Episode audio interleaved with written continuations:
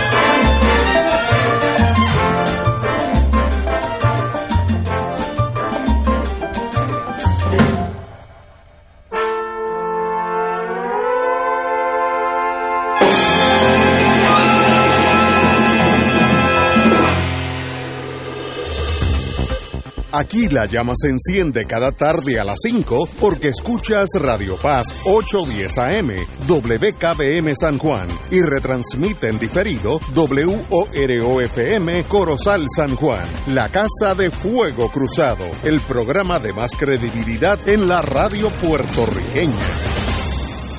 Esta emisora y sus anunciantes no se solidarizan necesariamente con las expresiones que escucharán en el siguiente programa.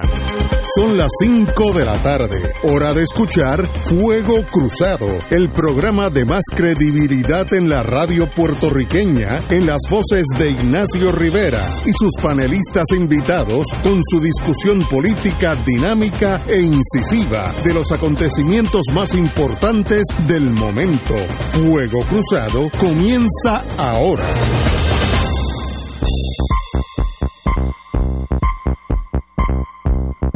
Ajá, estamos aquí un martes, Tuesday, martedì en italiano.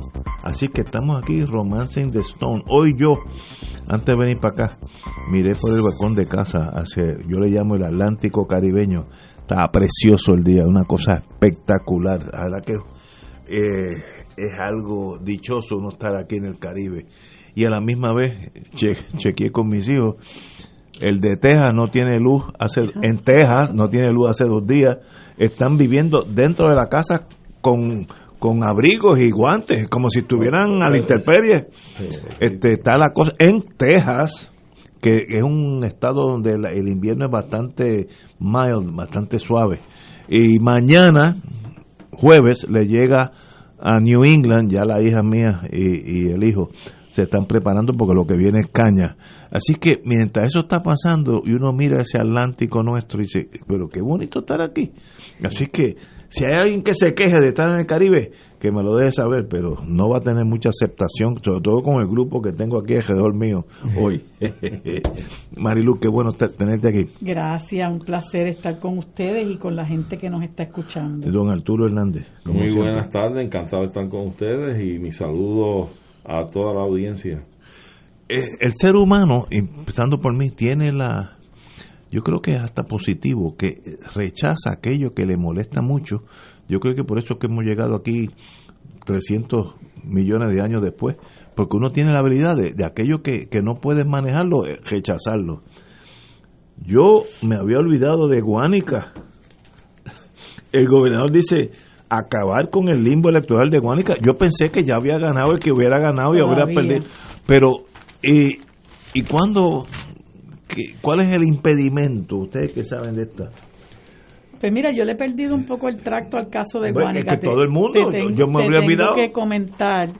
Este, he estado pendiente de muchísimas otras cosas, particularmente lo que está pasando con las vacunas, lo que está pasando con la Secretaría de Mira, Salud, Edgardo, lo que está pasando con los turistas que no respetan a nadie. Edgardo Cruz Vélez, nominación directa, eh, solicitó que se anule eh, la juramentación del aspirante uh -huh. Ismael Titi Rodríguez, que es, había recibido una certificación, pero luego el, la Comisión Estatal de Elecciones reconsidera, se da cuenta que ganó Cruz Vélez, Cruz Vélez es, uh -huh. eh, y entonces los recertifica.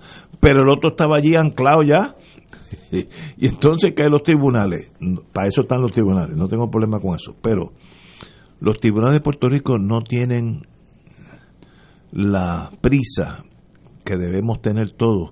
Esto es un asunto de quién sacó más votos eso no, no y Guánica no es, no es Nueva York, Guánica es chiquito. Si nos traen aquí a nosotros tres, los votos de Guánica, yo le aseguro a usted que en una tarde, Marilú, el compañero Hernández y yo, sa sacamos quién es el, el que saca, sacó más votos. Es si lo sacó X, es X y Z, Z. Pero ¿cuál es el problema? Entonces el proceso judicial es esa cosa lenta.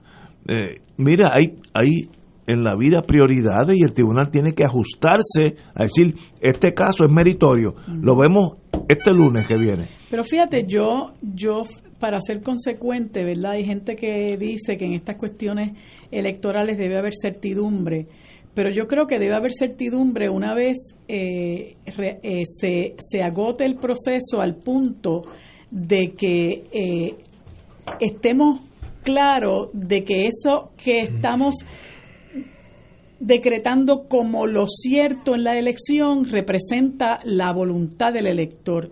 Y ahí, pues hubo una situación en términos de como, como Edgardo Cruz era un, eh, un candidato por nominación directa, comenzaron unas eh, eh, disputas por si le iban a contar unos, unos votos o no se los iban a contar, porque muchos de ellos no tenían la cruz en, en determinado lugar, entonces en otro momento eh, no decía Galdo, decía Edgardo, decía Cruz, y entonces aparentemente empezó a haber una, una eh, disputa con el Partido Popular que obviamente, ¿verdad?, quería restarle la mayor parte de votos posibles a este señor eh, y hasta donde tengo entendido, ¿verdad? Confieso que me, que me he desvinculado de esa discusión, eh, pues la, prácticamente todos los votos que había eh, que podían adjudicársele, entiendo que se le adjudicaron. Yo tengo que decir que mañana es el mejor momento para que Héctor Luis Acevedo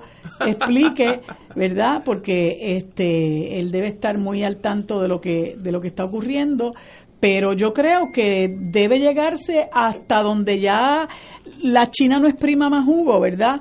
Porque en muchas ocasiones aquí se le quiere dar machete a los casos, como, como Miguel Romero le quiere dar machete al de la alcaldía de San Juan, este, para evitar que realmente las cosas se discutan en sus méritos. Y entonces yo oigo a veces a la gente cuando les conviene, eh, digo, perdón, cuando no les conviene decir, ah, pero se, se, pegaron de un tecnicismo, que un tecnicismo no es otra cosa que una disposición de ley, ¿verdad? Uno los tecnicismos no se los saca de la manga, uno los encuentra en la ley y la ley se interpreta, ¿verdad? Si hay una interpretación equivocada, bueno, pues se, se seguirá en la línea de jerarquía de los tribunales hasta, don, hasta quien tiene la última palabra, por lo menos en esos asuntos aquí, este, que es el Tribunal Supremo.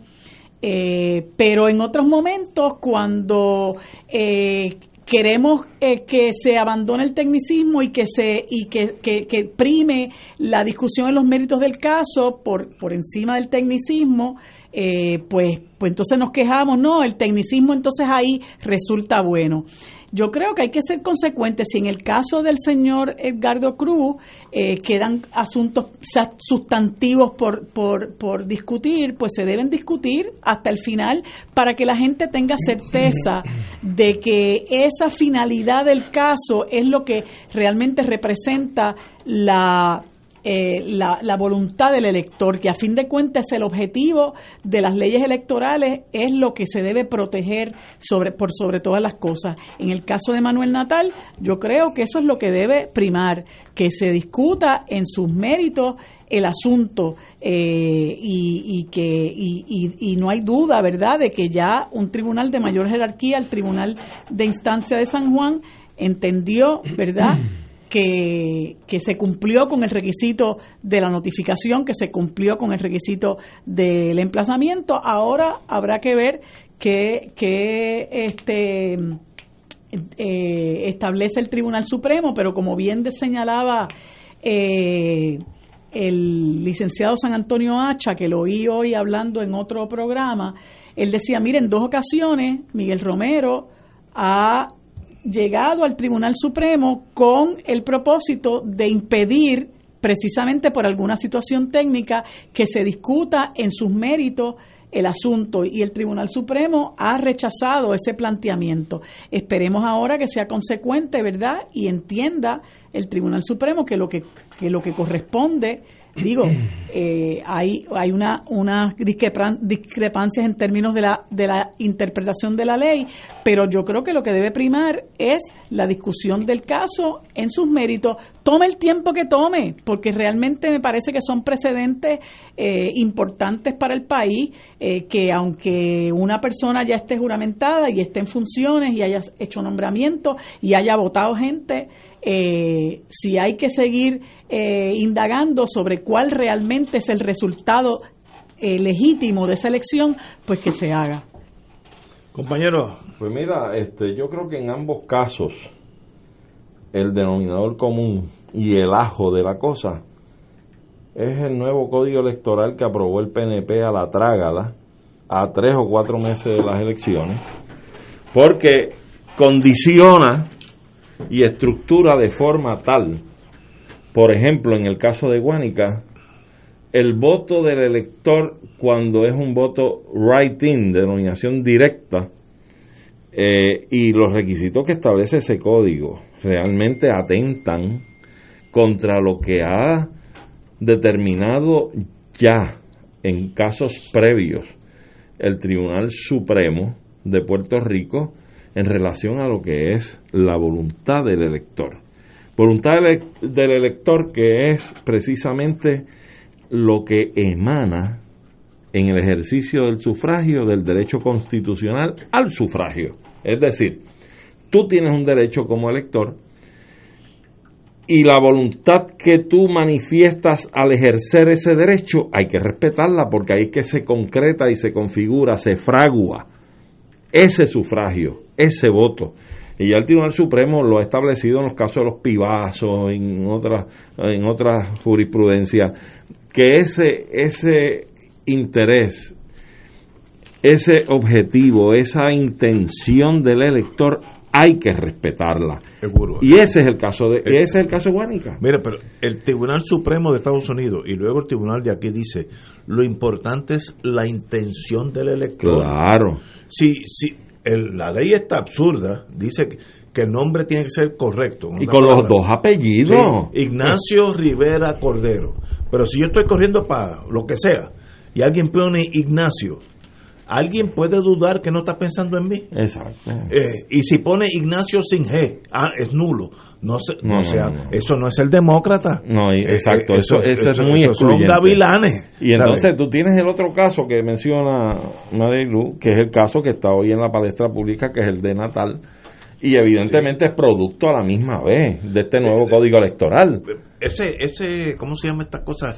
Unidad 77. Sí, ahí, ahí el planteamiento es que hay más papeletas sobre hay un clase en Hay sobre 6.000, por ejemplo, un ejemplo, un ejemplo. Pongámosle que tienen 10.000 electores esa unidad pues aparecieron 16.500 papeletas y votos. Porque parieron durante... Óyeme. La, espera para votar fue tanto que algunos parieron. El, planteamiento es sumamente legítimo. No, estoy de acuerdo. ¿Tú entiendes? Entonces, ¿qué ocurre?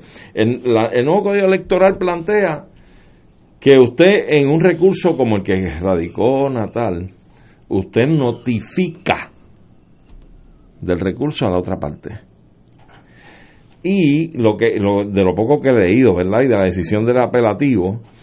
Por otro lado, lo que se planteó en instancia es que no se configuró el diligenciamiento adecuadamente. El emplazamiento clásico. El emplazamiento clásico. Dárselo a la mano a la. Bueno, pues aquí tenemos unas figuras que están en contraposición y que tenemos que buscar armonizar.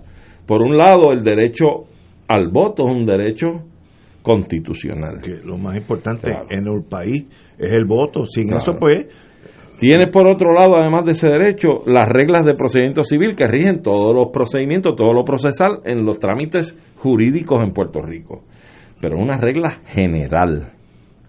Y tienes la ley electoral, que no es otra cosa que una ley especial que rige todo lo que se deriva de ese derecho constitucional que es el derecho al voto. Cómo se estructura una elección, cómo se, se ejerce ese derecho, cómo se escrutan esos resultados, cómo se certifica, todo, en fin, todo. Pues entonces el tribunal va a tener que determinar si la notificación es suficiente, que de hecho intuye el, el tribunal apelativo, que no se requiere los requisitos, perdonando la redundancia, que exigen las reglas de procedimiento civil porque precisamente los términos son tan breves y cortos para todos estos procedimientos dentro del código electoral.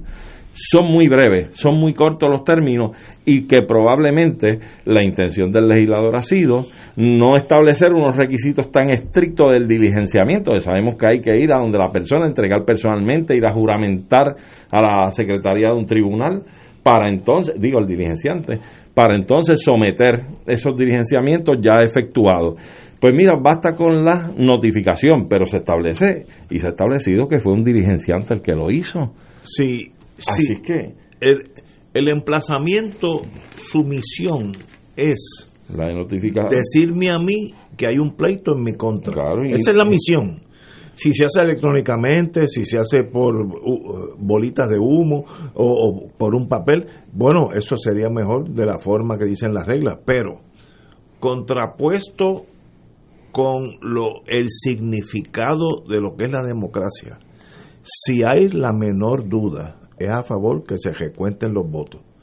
Y si ese enredo es un espagueti tal que no hay solución jurídica posible, pues que se que hay una votación para ese, para esa unidad, que yo no sé si eso es posible o no. Yo yo estoy hablando, pero estoy estoy diciendo lo peor que le podría pasar al amigo, y lo digo amigo con toda sinceridad, Romero, es estar allí cuatro años pensando que en realidad él no ganó. Eso para mí sería mortal. no No, digan eso. para el pueblo. No, para el pueblo y para la democracia. a mí me da cosas. Marilu no me diga así que estamos empezando. bueno, pero, pero lo importante es, no puede haber duda. Si el de Guanica ganó, el right-in, ah, que no le pusieron, en el caso mío, Ignacio sin G, pues mire, pues, pero es Ignacio. No, no, no, pero la ley dice no, tiene que ser el nombre perfecto. Si tiene un acento y tú no le pusiste el acento, es nulo. No, esos son jugarretas que hace la gente que no quiere que la democracia triunfe. El Supremo está para velar para que eso triunfe. y que gane, que saque más votos. Eh, el, hecho de, el hecho de haber podido liberalizar eh, el ejercicio de ese derecho al voto de nominación directa representa abrir una puerta de un, un potencial contrincante a los partidos tradicionales. Sí, estoy de acuerdo. Y es precisamente ese es el empeño que tiene esta gente de limitar y, se van por encima de, como dijimos, la jurisprudencia ha sido clara y el reconocimiento, ¿verdad?, de que es esa intención del elector lo que vale y lo que hay que contar. Pero, señores, estamos jugando aquí con cosas serias y las leyes y los políticos no pueden estar contra la nación. Si vamos a hacer una dictadura, eso también yo lo acepto. En la dictadura, el que tiene el revólver más grande, ese manda. No tengo problema. Si lo sabe usar. No, sí, pero usualmente se consiguen algunos. Ahora, si esto es una democracia, el que saca más votos ganó. Sea del partido que sea, sea anárquico, vino de Júpiter, tiene tres, osos, en, tres ojos en vez de dos. Mire, eso es irrelevante. Sacó más votos, ganó. Ahora, el problema es que como yo no estoy en ese caso, no he contado los votos, yo no sé, ese unidad 77, qué pasó, pero para eso está el tribunal, ordene, nómbrese cinco síndicos que digan, señores, entren allí, ustedes tienen, saquen a todo el mundo, ustedes cinco personas de, de una credibilidad absoluta en Puerto Rico, cuenten los votos y díganme en dos días quién ganó. Ah, que no se puede, entonces celebra una elección. El problema que tú tienes, en, el caso de la capital, el problema que tú tienes y se sostiene es que con ese exceso de papeletas que han aparecido sin los requisitos que exige la ley electoral para tenerlas, o sea, no dobladas. Las que parieron, las que parieron. No dobladas, no tienen hojas de trámites, etcétera.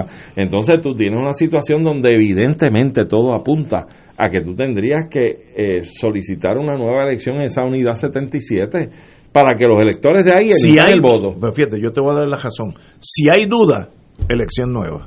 Si no hay duda, pues, pues entonces ganó el que sea, sea Natal o, Romero. Pero si hay duda, porque lo peor que uno puede estar en un puesto político es diciendo, bueno, yo en realidad no sé si gané. No, hombre, no. Usted ganó o perdió. Pero mira, pero let it be. Y mira si esto es importante. Yo creo que esto afecta incluso lo que ha ocurrido con Eva Prado en la candidatura de ella. Creo que es esta misma unidad 77. Por esta anomalía esa, de Esa unidad dio Ella está pidiendo una. Eh, un eh, tiene un reclamo de que la Cámara intervenga por entender que la Cámara es la, el único. Eh, la única el único organismo que tiene la capacidad de evaluar la la, la capacidad que tienen sus miembros, perdonando la redundancia, para estar allí, ¿verdad? este y no y habría que ver verdad creo que, que, el caso está en el tribunal de instancia en este momento así que eh, pero ah, pero eh, ah, ah, como dice como decía mi viejo profesor Alejo de Cervera a veces las cosas son tan sencillas que solo los abogados se equivocan, y es verdad. El que sacó más votos tiene que ganar en Guánica y tiene que ganar en San Juan. ¿Cómo se llega ahí? Pues para eso hay seres humanos racionales que digan, pues mira, se contaron, no se pueden contar. Eso es secundario, el procedimiento es secundario. Lo importante es la norma. El que saca más votos es el que gana. Sea del partido, mañana puede ser el partido anárquico eh, eh, italiano, que eso sería, yo, yo votaría por ellos, pues yo conozco los italianos, pero, si sacan más votos ganan. Yo no sé, este señor de Guánica, para mí es un milagro que una persona que vaya writing, que la gente tenga que escribir tu nombre porque tú ni apareces en la papeleta, gane, eso es un milagro. Una aceptación de él absoluta y un rechazo al otro. ¿Tú sabes quién fue uno, un precedente? Aquel, el negro, Santo Negro. Ah, pero él, era, él no era writing, creo que él era independiente. Independiente, pero estaba en la papeleta. No, este es writing, esto sí, te este poner. no, esto es extraordinario. este, este, es más fuerte ese señor, todavía. ese, señor, ese señor merece ganar si es que sacó más votos. Porque, fíjate, y yo, yo estaba escuchando hoy a Ángel Cintrón eh, en una defensa apasionada del argumento de que Manuel no tiene razón, de que no emplazó, este, de que técnica procesal. Eh, pero una defensa sumamente apasionada con relación a eso. Eh, pues le dijo varias veces a Manuel que era un mentiroso. Eh, y después que discutió el asunto técnico, empezó a, a tratar de desacreditar el planteamiento de Manuel a los efectos de que hay más papeletas que gente. Y yo digo, pero si, si precisamente eso es lo que Manuel quiere que se discuta. Yo creo que es lo, ese debe ser el, el, la médula del asunto, que, se discuta, mire, si realmente no tiene razón de ser. Y es un pleito temerario, como él dijo, que Manuel había ido diez veces ya en ese proceso y que esta era la, onceava vez pues, y que esto es un pleito temerario, pues mire, ante la temeridad los tribunales sancionan cuando hay cuando hay temeridad, pues entonces ¿cuál es el miedo a discutir en los méritos del asunto? Mira, una como esa papeletas no cuadran, puede ser que en el enredo que hubo allí ese día se mezclara otro colegio, ¿sabes? Se contaminara el 77 puro con el 77 plus, que, que, no es, no, bueno, pues entonces mire, pero para eso hay un, los, cuando hay casos complejos, los tribunales nombran masters en inglés, Puede que te contraten. Comisionado. No, mire, si me nombran a mí y ganó Victoria Ciudadana, ganó Victoria. Y si ganó Proyecto de Dignidad, Proyecto de Dignidad. Conmigo, digo conmigo y ustedes también. Que yo, no puedo ser de otra forma, porque si no, ¿para qué yo existo? Pero mira. yo soy entonces, pues, otra aberración más al sistema, ¿no? el que gana es el que saca más votos, si es que usted de verdad cree en la democracia. Si no, me lo dice y entonces yo lo entiendo también. Para eso están los golpes Tú, tú tienes razón, tú tienes razón y fíjate, tú sabes que yo tengo que hacer un breve paréntesis sobre precisamente una de las figuras que, que estamos debatiendo en este caso de San Juan. A mí me ha causado indignación haber leído una noticia donde indican que un joven va a prisión porque pintó, creo que con graffiti, las paredes del comité de Romero, alcalde de San Juan. ¿Ahora? Sí, en estos días, ayer o hoy. Yo creo que no, esto es una afrenta realmente y no nos pongamos técnicos con que si constituye, sí, que si constituye delito, etcétera. Mire, no, señor. Esto es, y yo creo que, que, que desde el que tenga la parte con interés debió haber desmotivado que se erradicaron casos como este. Y un juez que sepa manejar, y lo digo con el mayor respeto al juez o la juez que haya sido en instancia y sobre todo en sala de investigaciones, que, que tenga bien presente y patente lo que es el concepto de la equidad y la justicia sustancial. Mire, esto se resuelve fácilmente. Fácilmente. Lo peor que puede pasar, porque si no es una, no es una pintura que constituya una libertad de expresión. Sencillamente fue un acto que podríamos decir que fue para tratar de, eh, de dañar la fachada o la pintura del edificio. Pues eso se resuelve volviéndolo a pintar. Mira qué sencillo. Píntelo, tiene 10 días para que usted pinte esa pared y, si no, entonces... 5 mil dólares de fianza no, hombre, que no, pudo prestar, que no los pudo prestar. eso, eso es una afrenta a lo que es la democracia, la libertad en este país.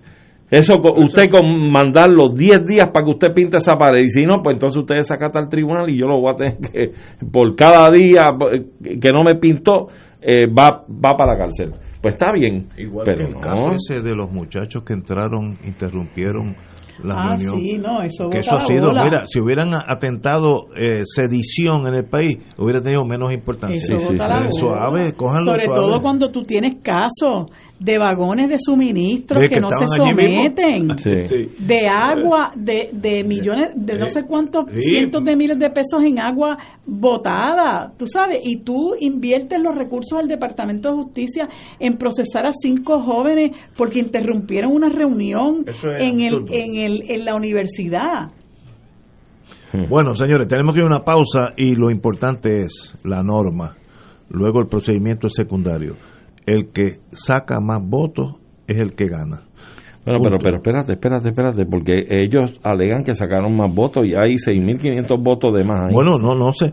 Bueno, yo, yo lo voy a contar. Ahora, si son votos válidos, se cuentan. Si no son válidos, no se cuentan. Eh, Así la vida es tan sencilla. Ese planteamiento. hay, 10.000 electores y salieron 16.500 papeletas. A mí me gustaría, en el sentido emocional, obviamente, que el partido mío llegue a la alcaldía de San Juan, pero eso es la, la emoción en Ignacio. El Ignacio, el abogado, es se cuentan los votos. Pues son dos, dos personas diferentes. Si no, pues uno, uno es un, uno más de la jauría y para eso no el país no, no necesita, bastante tenemos ya los muchachos que están por ahí. Vamos a una pausa, amigos. Fuego Cruzado está contigo en todo Puerto Rico. 2.6 millones de autos en Puerto Rico, algunos de ellos con desperfectos.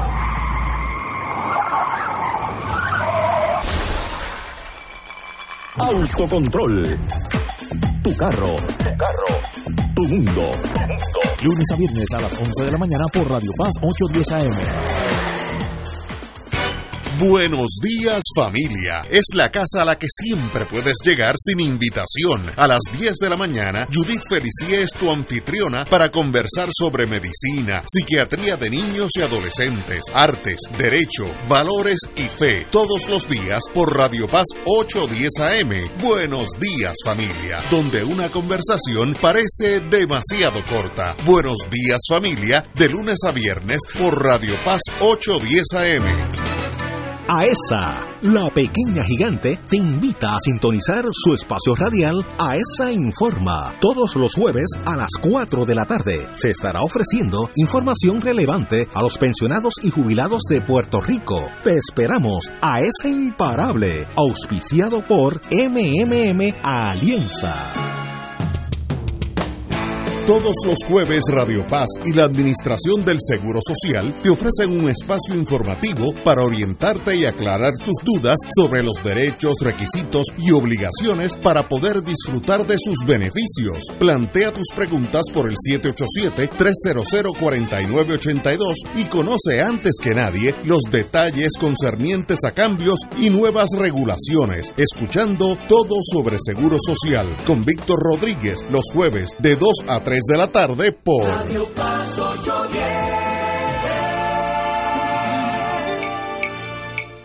De todo un poco, con Manolo Almeida, el más ameno en tus mañanas por Radio Paz 810 AM, de martes a viernes a las 9 de la mañana. Notas positivas, salud, ambiente, negocios y entretenimiento.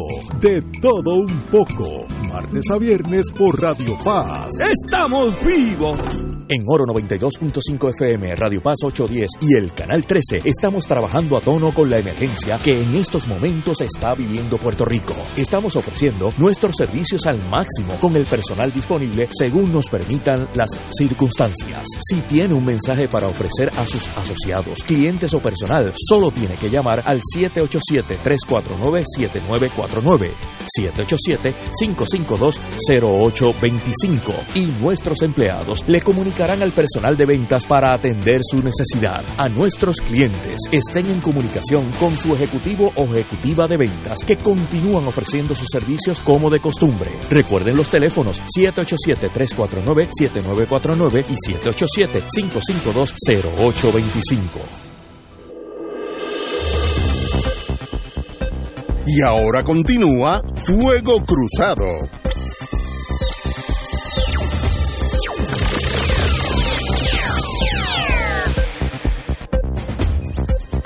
Marluba tiene uno de mis favorite subjects que tiene que ver con el Partido Popular y hoy ella me acaba de decir algo que salió en la en la internet que vale la pena. Sí, estaba comentando eh, en la pausa un tweet que publicó el representante Luis Raúl Torres, eh, que resultó vencedor en el precinto 2 de San Juan, y pone, bueno, es el, es el mismo, ¿no? Eh, a menos que se llame igual que Luis Raúl, pero Luis Raúl Torres Cruz me parece, sí, sí, es, él, este dice, el PPD va camino a ser un partido de centro derecha, con José Luis Dalmau de presidente. Parece que el máximo liderato del PPD actual se mantendrá defendiendo el ELA colonial existente. Van al pasado 40 años más de avance en la lucha por un ELA no colonial ni territorial perdidos. Bueno, yo creo que él aquí hace unas aseveraciones que que no son ciertas. Primero, cuando dice que el, el PPD va camino a ser un partido de centro derecha, yo creo que el PPD ya lo es, hace muchísimo tiempo, eso es uno de sus problemas. Y segundo, que van al pasado 40 años más de avance en la lucha por un ELA no colonial y no territorial perdido. No coincido con él porque esa lucha, ¿dónde está? Este, eh, eh, si, si algo, si algo eh, caracteriza al Partido Popular es precisamente el inmovilismo. Ellos no se mueven y están fajados defendiendo el ELA. Este, y claro, algo que dice que es cierto de todo esto es, es que eso va a mantenerse así con José Luis Dalmau de presidente, ¿verdad? Yo he escuchado a José Luis Dalmau hablando muchas veces y bueno, lamentablemente José Luis Dalmau es una de las personas que favorece que esto no se mueva. Y no iba a haber ninguna diferencia ni con Rolando Ortiz, ni con Carmen Maldonado, o sea, eso no se iba a mover de ahí, porque los tres, lamentablemente, son personas reformistas que creen que el ELA se puede desarrollar después de, ¿cuántos? 68 años es que lleva de fundado.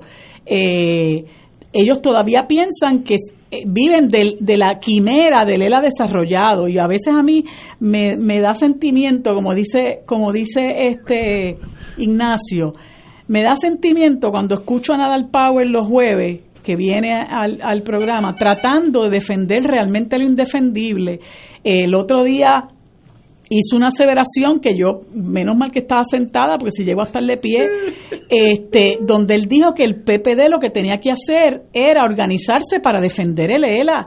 Y yo dije, pero bendito, llegar a un 32% del, del electorado, donde se demuestra cuatrienio tras cuatrienio que la gente se va en bandadas de ese partido, no les ha servido para hacer un poco de introspección.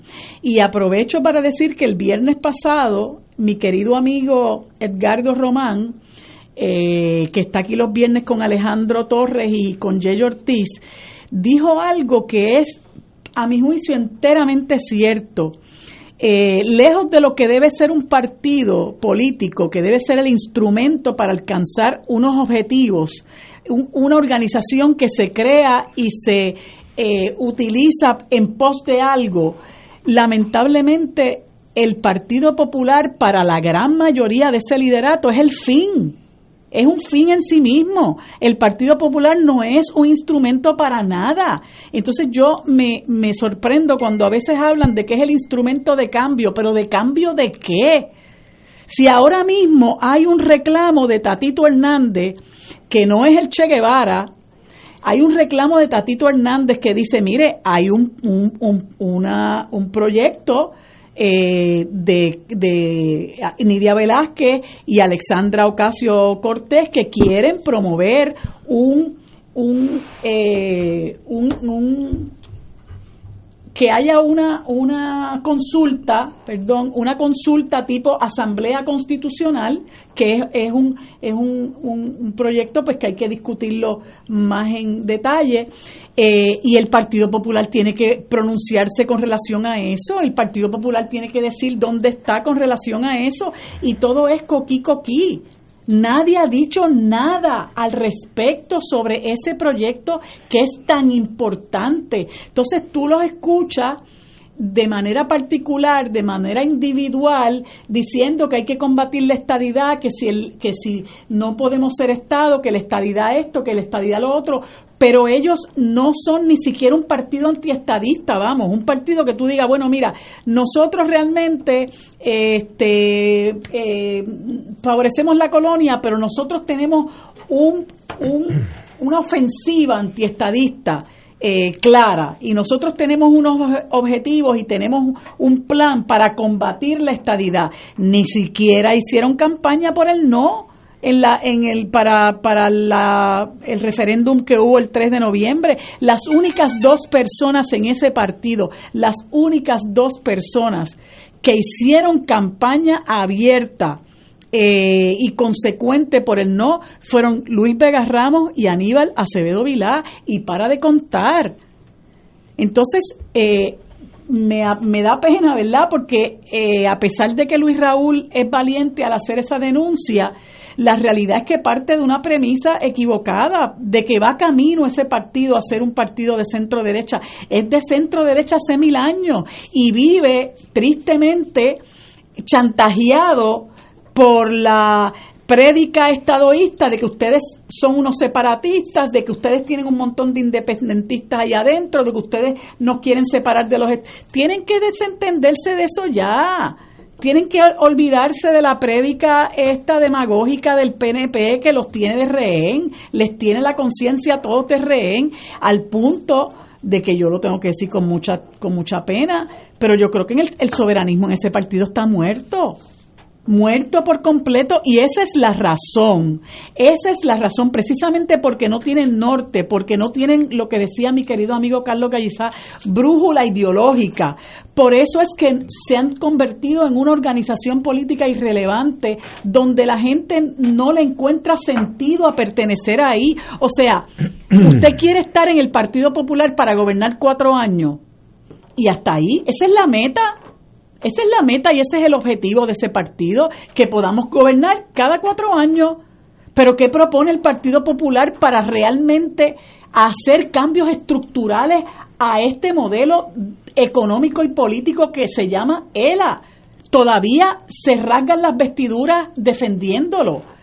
Y, y yo, ¿verdad? Muchas veces lo, lo, lo he dicho aquí porque entiendo que la gente que milita en el Partido Popular son los aliados naturales de los independentistas. Eh, pero ni siquiera, ni siquiera, este, o sea, están incluso hasta dejando de serlos porque están actuando para perpetuar lo que es nuestro mayor enemigo, que es la colonia. O sea, llegan al punto de decir que tienen que estar las cuatro opciones de estatus. O sea, pues las cuatro opciones de estatus incluyen el territorio. O sea, el problema para ellos tiene que ser parte de la solución. Y cosa más absurda que esa, pues no, no, no creo que se pueda plantear. Este, pues yo, yo tengo la esperanza eh, de que, de que surjan voces, gente que se atreva, ¿verdad?, a enfrentarse a, a ese liderato retardatario ese, ese liderato tan conservador que ha conducido ese partido a lo que son hoy una organización impertinente que cada vez pierde más adeptos, que no tuvieron ni la capacidad precisamente porque no tienen no tienen mensaje, no tienen proyecto de país, no tienen nada que ofrecerle al electorado, no tuvieron la capacidad de ganarle al partido más corrupto que ha habido en esta en la historia moderna de nuestro país, ni siquiera esa capacidad la tuvieron. y, Charlie Delgado perdió por un punto o algo, eh, o algo así, eh, una cosa bochornosa. Este, me parece que, que, llega el momento en que tienen que realmente hacer introspección porque no están sirviéndole al país, no están actuando a la altura de los tiempos. Y si un partido político no hace eso, no actúa a la, altura de los tiempos para, para eh, eh, realinear sus fuerzas y encaminar la lucha hacia algo que realmente signifique un verdadero cambio, mire, y para las próximas elecciones 20% van a sacar. Mira, Arturo, los cambios, los cambios que ellos ellos son quién? Partido Popular. muy Aspira es a tener zapatos nuevos distintos a los que repartieron eh, al principio la obra de Muñoz. Este, tú tienes en el Partido Popular una situación y es la siguiente. Hay una corriente anacrónica totalmente de un liderato que se aferra a la figura de Muñoz y a la obra de, Muñoz, que fue una obra de movimiento económico.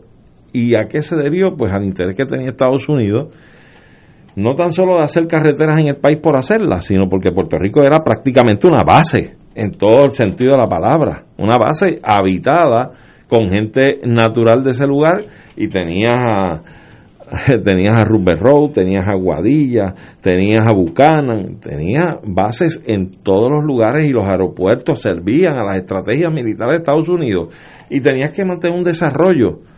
Y luego que vino la revolución cubana al triunfo en Cuba, peor fue, porque era, éramos la vitrina de la democracia con un alegado auge y crecimiento económico y un desarrollo económico extraordinario de papel, de embuste, de mentira, porque ha quedado demostrado y confesado por los autores de la patraña que han sido los norteamericanos que lo han admitido en todos los foros, desde la Corte Suprema hasta en las Naciones Unidas.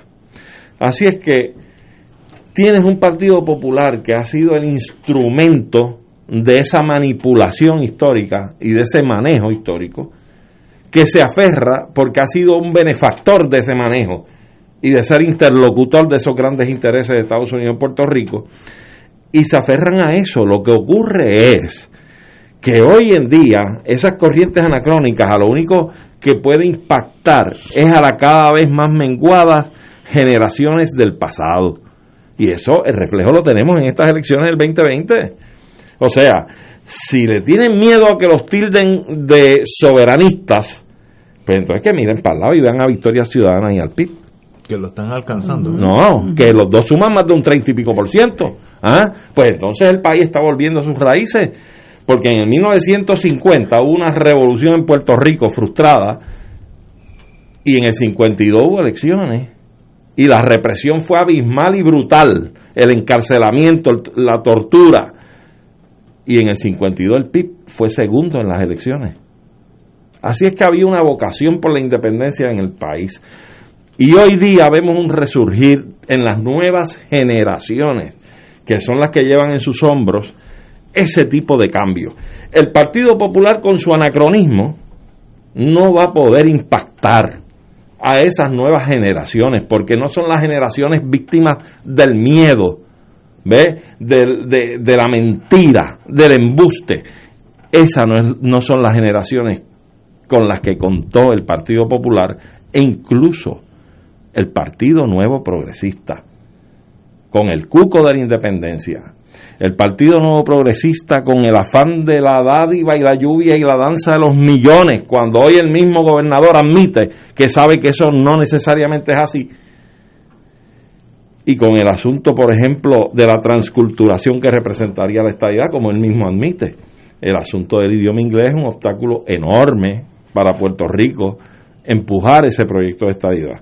Pero Tatito Hernández es una persona, el presidente de la Cámara, que lo que hace es llamarle la atención al Partido Popular con su carta, a la Junta de Gobierno, al directorio del Partido Popular, y le indica que tiene que asumir posturas respecto al estatus. Ahora, como yo veo esto es que este sector anacrónico del Partido Popular, que viene ahora a volver a abrazar a Lela y a revivir la figura de Muñoz, obedece a la estrategia norteamericana. ¿O es que los norteamericanos no han repetido, incluyendo a Biden, incluyendo a algún que otro senador y candidato a secretario de, justicia, que ellos están dispuestos a echar para adelante un proceso para la definición del estatus de Puerto Rico si participan todas las tendencias ideológicas. Evidentemente los americanos desean mantener el estatus todavía y por eso le hacen la camita al espacio de el ELA y el Partido Popular. Y en la medida en que los americanos vean que un proceso como ese, con todas esas opciones, incluyendo el problema que es el ELA, la colonia, arroje un resultado, va a ser un resultado dividido y fraccionado. Y en ese sentido, ¿qué van a alegar los norteamericanos? Ustedes no se han puesto de acuerdo. Claro, si tú me estás diciendo que corre el juego en cuatro bases, pues en cuatro bases estoy corriendo, yo no estoy corriendo por una sola. Ahora, el proceso que sí es serio, que sí puede jamaquear el palo y que puede poner las cosas en su punto, es el de la Asamblea Nacional Nuestra de Estatus, donde todos los sectores ideológicos concurran a esa asamblea, que tiene que ser sin término, para que una vez concluyan el trabajo de expresar cada sector ideológico en esa asamblea cuál es la opción de estatus que le presenta al país para que avalen, ejemplo, los estadistas, el tipo de estadidad que ellos quieren. El independentista, el tipo de, no de independencia, es una sola, pero el, el, término de la transición y las condiciones de esa transición hacia la independencia, los que creen un pacto de libre asociación, bajo qué consideraciones y qué solicitudes o posiciones tendrían con relación a un pacto, qué peticiones tendrían para hacer un pacto de, libre asociación, etcétera. Pues entonces, una vez esas opciones vayan al electorado en Puerto Rico, las avalen, tienen que ir unos constituyentes de esa asamblea a Estados Unidos, al Congreso, a debatir con los norteamericanos y decirle estas son las alternativas que el pueblo de Puerto Rico quiere votar para que ustedes estén vinculados y respeten la decisión nuestra. Ahí es que el americano va a decir si está dispuesto a darle esta idea sí o no.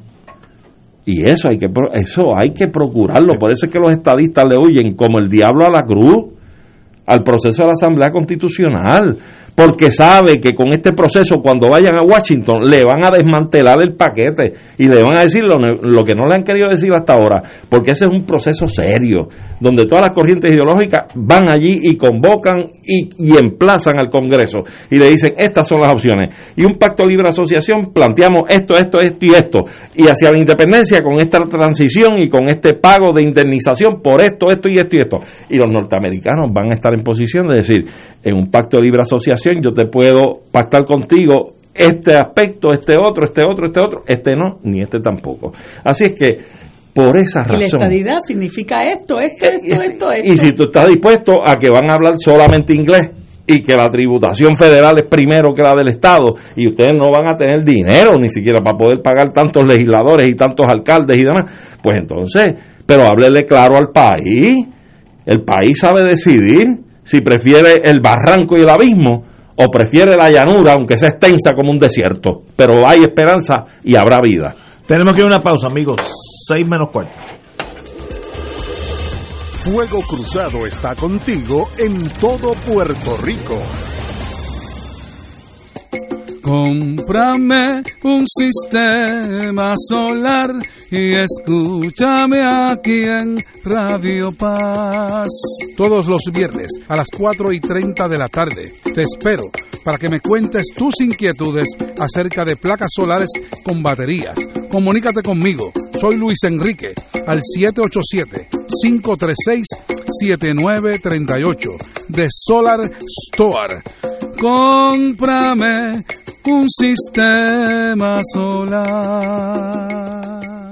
Radio Paz te ofrece el mejor motivo para levantarte temprano y disfrutar el comienzo de un nuevo día de lunes a viernes con Enrique Liboy y Radio Paz en la mañana. La dosis perfecta de noticias, deportes y éxitos musicales de todos los tiempos, humor y curiosidades, calendario de actividades y tus peticiones musicales por el 787-300-4982.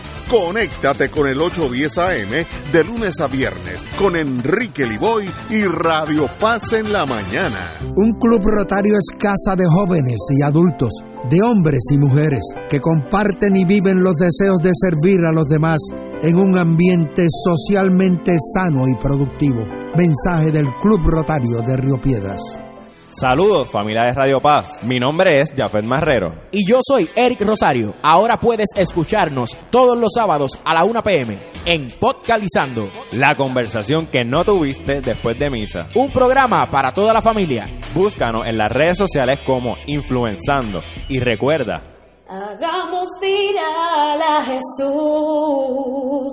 En Radio Paz 810 AM agradecemos las contribuciones de nuestros oyentes recibidas a través de ATH Móvil durante esta larga cuarentena, que nos ha permitido mantenernos en el aire a pesar de la difícil situación económica que nos ha golpeado duramente. Permanecemos a flote, pero cada vez es más cuesta arriba la misión de seguir operando este ministerio radial al servicio de nuestros hermanos en la fe y nuestra iglesia. Ahora más que nunca necesitamos de tu solidaridad. Entrando a la aplicación ATH Móvil de la siguiente manera. Paso número uno, marca Pay Business. Paso 2, busca Radio Paz 810. Número 3, escribe la cantidad del donativo. Y número 4, presiona enviar. Muchas gracias por tu ayuda y mil bendiciones ahora y siempre.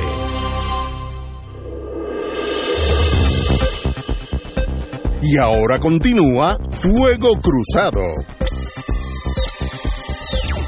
Estoy seguro que esto va a traer algo más de fricción entre nosotros, pero los congresistas republicanos intentan legislar el idioma oficial, the official language of the US of A. Eh, de paso, yo estoy totalmente de acuerdo con eso. Eh, Estados Unidos, pues, en realidad, no hay que legislarlo porque de facto es el, idioma. Tú puedes ir a Nuevo México, yo una vez estuve por allá en mis andanzas anteriores, y tú puedes tropezar, me acuerdo como ahora, Raúl con OU, Raúl, Raúl Rodríguez, no, Raúl González, y yo empecé a hablar español y el señor no sabía nada de buena fe, nada, cero, cero conocimiento del lenguaje español. Eh, y en Arizona y en Texas pasa eso mismo. Mire, eso es hasta conveniente. Eso es lo que ha unido a la nación en una entidad. El lenguaje es una, un, magneto que une a todos. la religión es otro, de paso. Eh, mi hija se puede mover, ella vive en, New Hampshire, puede coger un avión hoy, amanecer en Boise, Idaho, si no es que se congela, porque estos días no es, no es el momento de ir para allá. Y llega a Boise, Idaho y no tiene que hacer nada, no tiene que cambiar nada. Es la misma nación, la misma moneda, el mismo lenguaje. Eh, la unificación del país una de las bases principales es el, Common Language. Por tanto, eso ya es así en Estados Unidos. Esto sería más bien legislar algo que ya es la realidad, eh, donde ahí, ahora viene como decía Gallizar, el problema es el estatus, donde eso chocaría con nosotros, porque si el idioma se hace, el idioma oficial es el inglés, el sistema educativo en Puerto Rico tendría que cambiar al inglés y, eso se hace, mire, eso se hace más rápido de lo que la gente piensa. Por ejemplo, la factura de electricidad el mes que viene vendría en inglés. Si el lenguaje oficial de la nación es en inglés, la factura del agua llega en inglés, las planillas llegarían en inglés. Mire, es hasta conveniente si usted va a ser parte de la nación americana. Ah. Si no quiere serlo, pues entonces pues el francés, italiano, español, lo que pero si usted es parte de esa nación, esa nación se unificó por el common language. Mire, cuando hubo un famine, una hambruna en Islandia, yo estuve por allá con mi esposa hace unos añitos, eh, y, nos enteramos que hubo una hambruna a principios del siglo pasado, y de Islandia se fueron casi la mitad del país para Minnesota. Estados Unidos dijo, no, pueden entrar, pero lo vamos a mandar bien al norte porque, porque no hay grande diferencia entre Islandia y Minnesota. Y que usted va allí ahora, allí nadie habla islandés, son americanos, porque si tú controlas el sistema educativo yo puedo llegar de Islandia hoy sin saber una palabra de inglés, pero si mando a mi hijo a kindergarten, va, puede ser que hable con un poquito de acento, pero el nieto es americano y el bisnieto ni sabe que es islandés. Ese es el proceso de ese, lo que ellos llaman melting pot, donde todo el mundo llega con muchos lenguajes. Eh, Estados Unidos entraron como 14 millones de italianos. ¿Cuántos italianos saben italiano? Muy poco.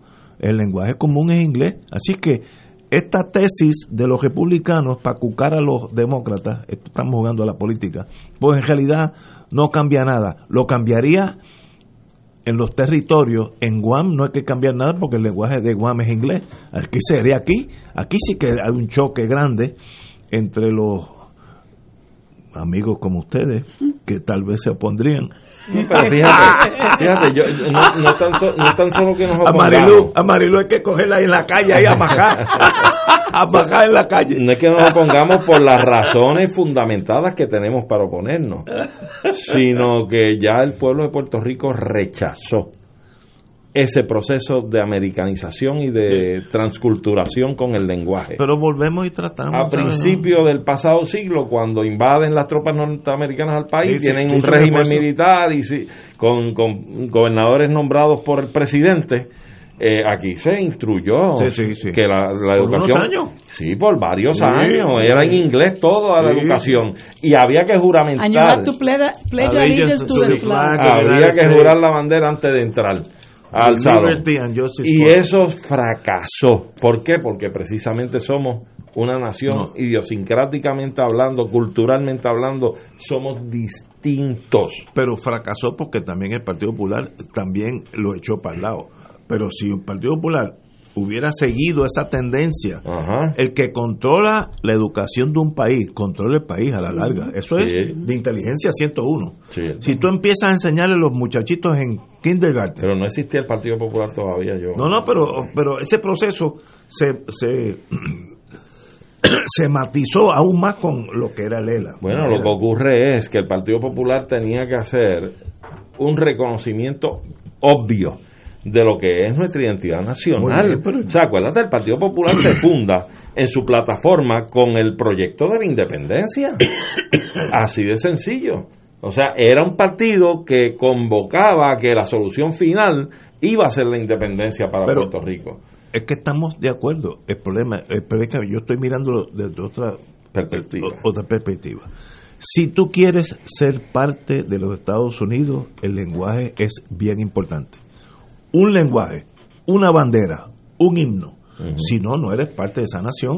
y no hay nada malo con no ser parte de esa nación. Entonces, yo no estoy diciendo. Pues claro, no. lo glorioso es no ser parte de ella, desde mi punto de vista. Si tú fueras búlgaro, tú no tienes problema con el inglés ni francés. Ahora, si tú quieres ser parte de Estados Unidos, en Nuevo México, en Arizona, en esa toda esa zona que eran hispanoparlantes, ya no hablan español porque no tienen educación en español. ¿sabes? Tú controlas el sistema educativo y en 20 años tú controlas el país. Claro, pero yo te digo, si aún así, yo quisiera ver que el, el, el gobierno del Partido Nuevo Progresista intentara asumir esa postura de imponer el inglés como idioma oficial en Puerto Rico. Yo quisiera ver a Yuya Ah, la señora que ella el traje blanco cuando le llegue la facturita esa que tú dices en inglés. ¿Ah? Y cuando vaya a la, a la, agencia de la autoridad a decir, mire qué pasó aquí, le contesten en inglés. ¿Ah? Pero si yo voy a Washington a negociar la estadidad en lo que sea, no me sorprendería que el Congreso diga, no hay problema. Ahora, es, parte de Estados Unidos, es con idioma inglés. Es que no hay ningún estado ah, no, se hable pues, pues, inglés. muy bien. Ah, que tú no lo quieres. Pues no seas estado. Pero mira, en todas las instalaciones eh, eh, eh, oficiales, gubernamentales, sean federales o sean estatales, se habla inglés. Mira, el otro día estaba viendo yo una familia puertorriqueña en la Florida hmm. que tenían un una disputa con la gente de su urbanización porque ellos sacaron una bandera de, puertorriqueña a instancias de su niño. El niño tiene tenía debe tener como seis o, como siete u ocho años, Y, y yo vi la entrevista que le hicieron a esa familia donde ellos estaban realmente indignados porque habían recibido ya una serie de reclamos de que tenían que quitar la bandera y ellos decían nosotros no la vamos a quitar y yo quiero que mi niño se sienta orgulloso de sus raíces. Cuando entrevistaron al nene, el nene hablaba inglés. El nene no hablaba español. Porque ese es el proceso. Por eso, entonces, eso es... algo que tú no le puedes ocultar a la gente. La transculturación es parte de ese proceso. No es cuestión de que yo voy a poder en mi casa hacer arroz y habichuela. Pues claro que lo voy a poder hacer. Pero yo tengo que, yo tengo que asimilarme. Obviamente, si yo quiero formar parte de esa nación, fluir con lo que es la historia de esa nación, yo tengo que asimilarme a esa nación. Que es conveniente a la nación por eso, pero Ignacio, lo que tú dices es lo que es lo cierto. Lo que ocurre es que, como decía ahorita Arturo, los anexionistas le venden a los puertorriqueños una anexión que no es la anexión real. Cuando ellos vayan a Estados Unidos y le digan, por eso es que le huyen a la Asamblea Constitucional de Estatus como el diablo a la cruz, porque no quieren someterse a la definición de lo que sería el Estado de Puerto Rico. Pero usted no puede ir al Congreso a decirle, nosotros vamos a hacer un Estado hispano nosotros vamos a ser un Estado donde vamos a hablar español, donde vamos a, mantener nuestra identidad internacional del Comité Olímpico, donde vamos a tener, vamos a, mantener nuestra franquicia en, en, como universo, donde nos van a dar 10 mil millones de pesos al año, donde tal cosa, tal, en el momento en que usted se vea obligado a definir la estadidad como es, la que, la que el Congreso de los Estados Unidos, si es que usted quiere igualdad, estaría dispuesto a conceder, usted no le puede eh, usted no le puede vender la estadidad que le vende a los puertorriqueños aquí porque la que le vende a los puertorriqueños aquí es otra cosa. Y yo lo que lo que verdad la, la pena que me da porque lo digo con pena este es que tienen que quitarse el síndrome de Michael Jackson. Michael Jackson era negro negro auténticamente negro y Michael Jackson empezó a hacer cosas con su con su cuerpo y se operó la nariz y luego dejó de ser negro y era blanco. Eh, nosotros somos lo que somos y tenemos que sentirnos orgullosos de lo que somos y no podemos renegar de lo que somos porque eso es lo que somos. Nosotros somos una nación latinoamericana, caribeña, hispanohablante, que tenemos, como decía el otro día este eh, Víctor García San Inocencio que lo escuché en un, en un espacio hablando. Lo único que nos que tenemos en común con los estadounidenses es el pasaporte. Nada más. Entonces hay que tener mucho cuidado porque eso es un país que ahora mismo está dividido en dos cantos, totalmente polarizado, donde tienes ese tipo de gente que quiere que el idioma inglés sea el oficial. Y ese movimiento existe y no solamente para eso, sino está los supremacistas blancos, están los Proud Boys, están los Oath Keepers, está el QAnon, está el Ku Klux Klan y ya nosotros estamos sintiendo a los que vienen aquí a campear por sus respetos, que no respetan nuestro país, nos respetan nuestra cultura, nos respetan nuestras costumbres, nos respetan nuestra forma de ser y quieren cambiar por sus respetos en nuestro país y todavía somos un territorio. Imagínese el día que nosotros seamos Estado. A que venga que vengan todas esas hordas a mudarse para acá que yo le voy a hacer un cuento a usted de a dónde vamos a ir a parar nosotros. Señores, tenemos que una pausa. Eh, vamos a darle un, Aquí no hay coñac en esta estación para darle a Marilu. es que la necesito soy yo. Vamos a una pausa, amigos. Fuego Cruzado está contigo en todo Puerto Rico. Aquí la llama se enciende cada tarde a las 5 porque escuchas Radio Paz 810 AM, WKBM San Juan y retransmite en diferido WOROFM Corozal San Juan, la Casa de Fuego Cruzado, el programa de más credibilidad en la radio puertorriqueña.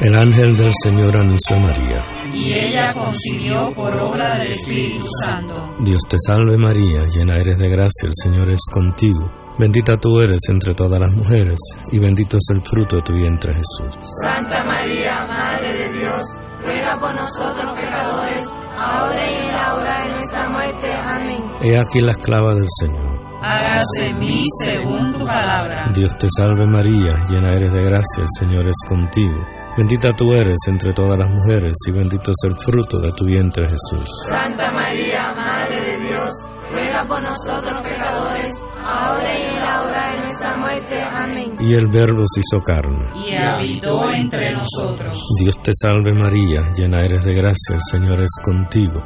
Bendita tú eres entre todas las mujeres, y bendito es el fruto de tu vientre Jesús. Santa María, Madre de Dios, ruega por nosotros pecadores, ahora y en la hora de nuestra muerte. Amén. Ruega por nosotros, Santa Madre de Dios. Para que seamos dignos de alcanzar las promesas de nuestro Señor Jesucristo. Oremos. Derrama, Señor, tu gracia sobre nosotros, que por el anuncio del ángel hemos conocido la encarnación de tu Hijo, para que lleguemos por su pasión y su cruz a la gloria de la resurrección, por Jesucristo nuestro Señor. Amén. Gloria al Padre, al Hijo y al Espíritu Santo. Como era en un principio, ahora y siempre, por los siglos de los siglos. Amén. El próximo jueves 18 de febrero se llevará a cabo el primero de tres encuentros virtuales como introducción al pensamiento del Papa Francisco. El mismo será ofrecido por el doctor Luis O. Jiménez, profesor de Teología Sistemática de la Pontificia Universidad Católica de Puerto Rico, titulado Estilos de Pueblo de Dios y Principios para Construir los Pueblos. Una reflexión desde la Evangelica Audium. Este foro comenzará a las 7 de la noche hora de Puerto Rico el jueves 18 de febrero y debe acceder a la siguiente dirección http dos puntos diagonal diagonal bit.do diagonal f n mayúscula u u mayúscula v. Una vez la persona se registre recibirá por correo electrónico email el enlace para ver el evento. Evento libre de costo. Y ahora continúa Fuego Cruzado. Amigo y amiga, me, me dijo que está en Texas, que ahora mismo debe estar eh, sintiéndose como un esquimal. Me dice que dentro de su casa, no afuera en la intemperie, dentro de su casa, la temperatura es 38 grados. Para que usted sepa que es 38 grados, métase dentro de la nevera un ratito, porque eso es 38. Usualmente las neveras están por ahí, porque si llegan a menos de eso empieza a congelarse los, los líquidos. Así que está Austin, Texas, en 38 grados dentro de las casas, porque se fue la electricidad, etcétera, y no estaban. Ese es el problema. Texas no estaba acostumbrado, porque nunca tienen este tipo de nevada tan bárbara, nunca. Esto es algo que ha cogido este, este estado de sorpresa. Y aquí hay una foto de ellos regresando a la casa con bolsas en la mano. Obviamente tienen que caminar a los supermercados. Así que están como nosotros pasamos con María. Lo único que era más fácil porque no era no, no era 38 grados dentro de la casa. Ah, hacía calor, había humedad, pero no en esa situación. yo prefiero una tormentita aquí a, a, pasar ese frío. Sí, hombre, pero ahí el peligro, Ignacio, es precisamente la falta de electricidad porque Sí, no morir. tienes recursos para calefacción Eh. y te puedes morir. Se puede Eh, literalmente morir. Sobre todo la gente homeless, lo- los deambulantes, etcétera, esa gente muchos se congelan literalmente. Sí, sí, los, los que tienen problemas con drogas, etcétera, los alcohólicos que se quedan en una calle tirados, se congelan y se mueren. Así que esto no es ninguna No, no es sencillo. es bien serio. Bueno, esperemos que ya pronto el the, the Lone Star State, el, el estado de las estrellas solitarias, tenga electricidad. Mira, Bueno, este Ignacio, sobre el tema que estábamos discutiendo, el proyecto este del idioma inglés como eh, idioma oficial de Estados Unidos, yo quería apuntar lo siguiente. Primero, que no es la primera vez que se radica un proyecto en esa dirección en el Congreso de Estados Unidos para oficializar, porque realmente lo que buscaría sería oficializar que el idioma eh, oficial de los Estados Unidos como nación en todos sus estados es el idioma inglés. No es la primera vez que se presenta y todos han fracasado. Pero me llama la atención de que entre los auspiciadores de este de este proyecto para oficializar el idioma inglés está entre otros la, la republicana de la Cámara, creo que es Marjorie Taylor Green. Esa misma, no, es de, South de Georgia. De Georgia. Que come gente. Esa mujer fue sancionada y separada de unos cargos en la Cámara por las posiciones tan abrasivas y amenazantes que asumió contra compañeros de ella. Eh, porque era parte de esa horda de Trump eh, en esos días previo a la, al ataque al Capitolio.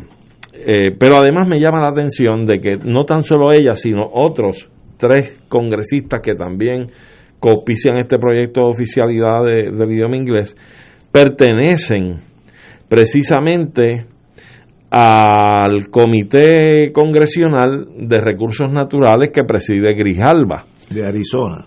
Que precisamente es el comité que ha insistido que habrá de trabajar en, este, en estos próximos dos años con el asunto de, de eh, del asunto de estatus de Puerto Rico, dando unas vistas para recibir la postura y las ponencias de distintos sectores políticos e ideológicos del país, y que tiene el oído puesto en tierra sobre lo que es la asamblea de estatus y el proyecto que también acoge el concepto de Nidia Velázquez y de eh, Alessandria Ocasio. Así es que me parece a mí que siendo estos cuatro copiciadores de este proyecto del inglés miembros de este comité, me parece que es como un jamaqueo y aguijoneo a Grijalba en términos de cualquier desviación sobre ese comité en términos de algún apoyo o apertura hacia la posibilidad de la estadía en Puerto Rico.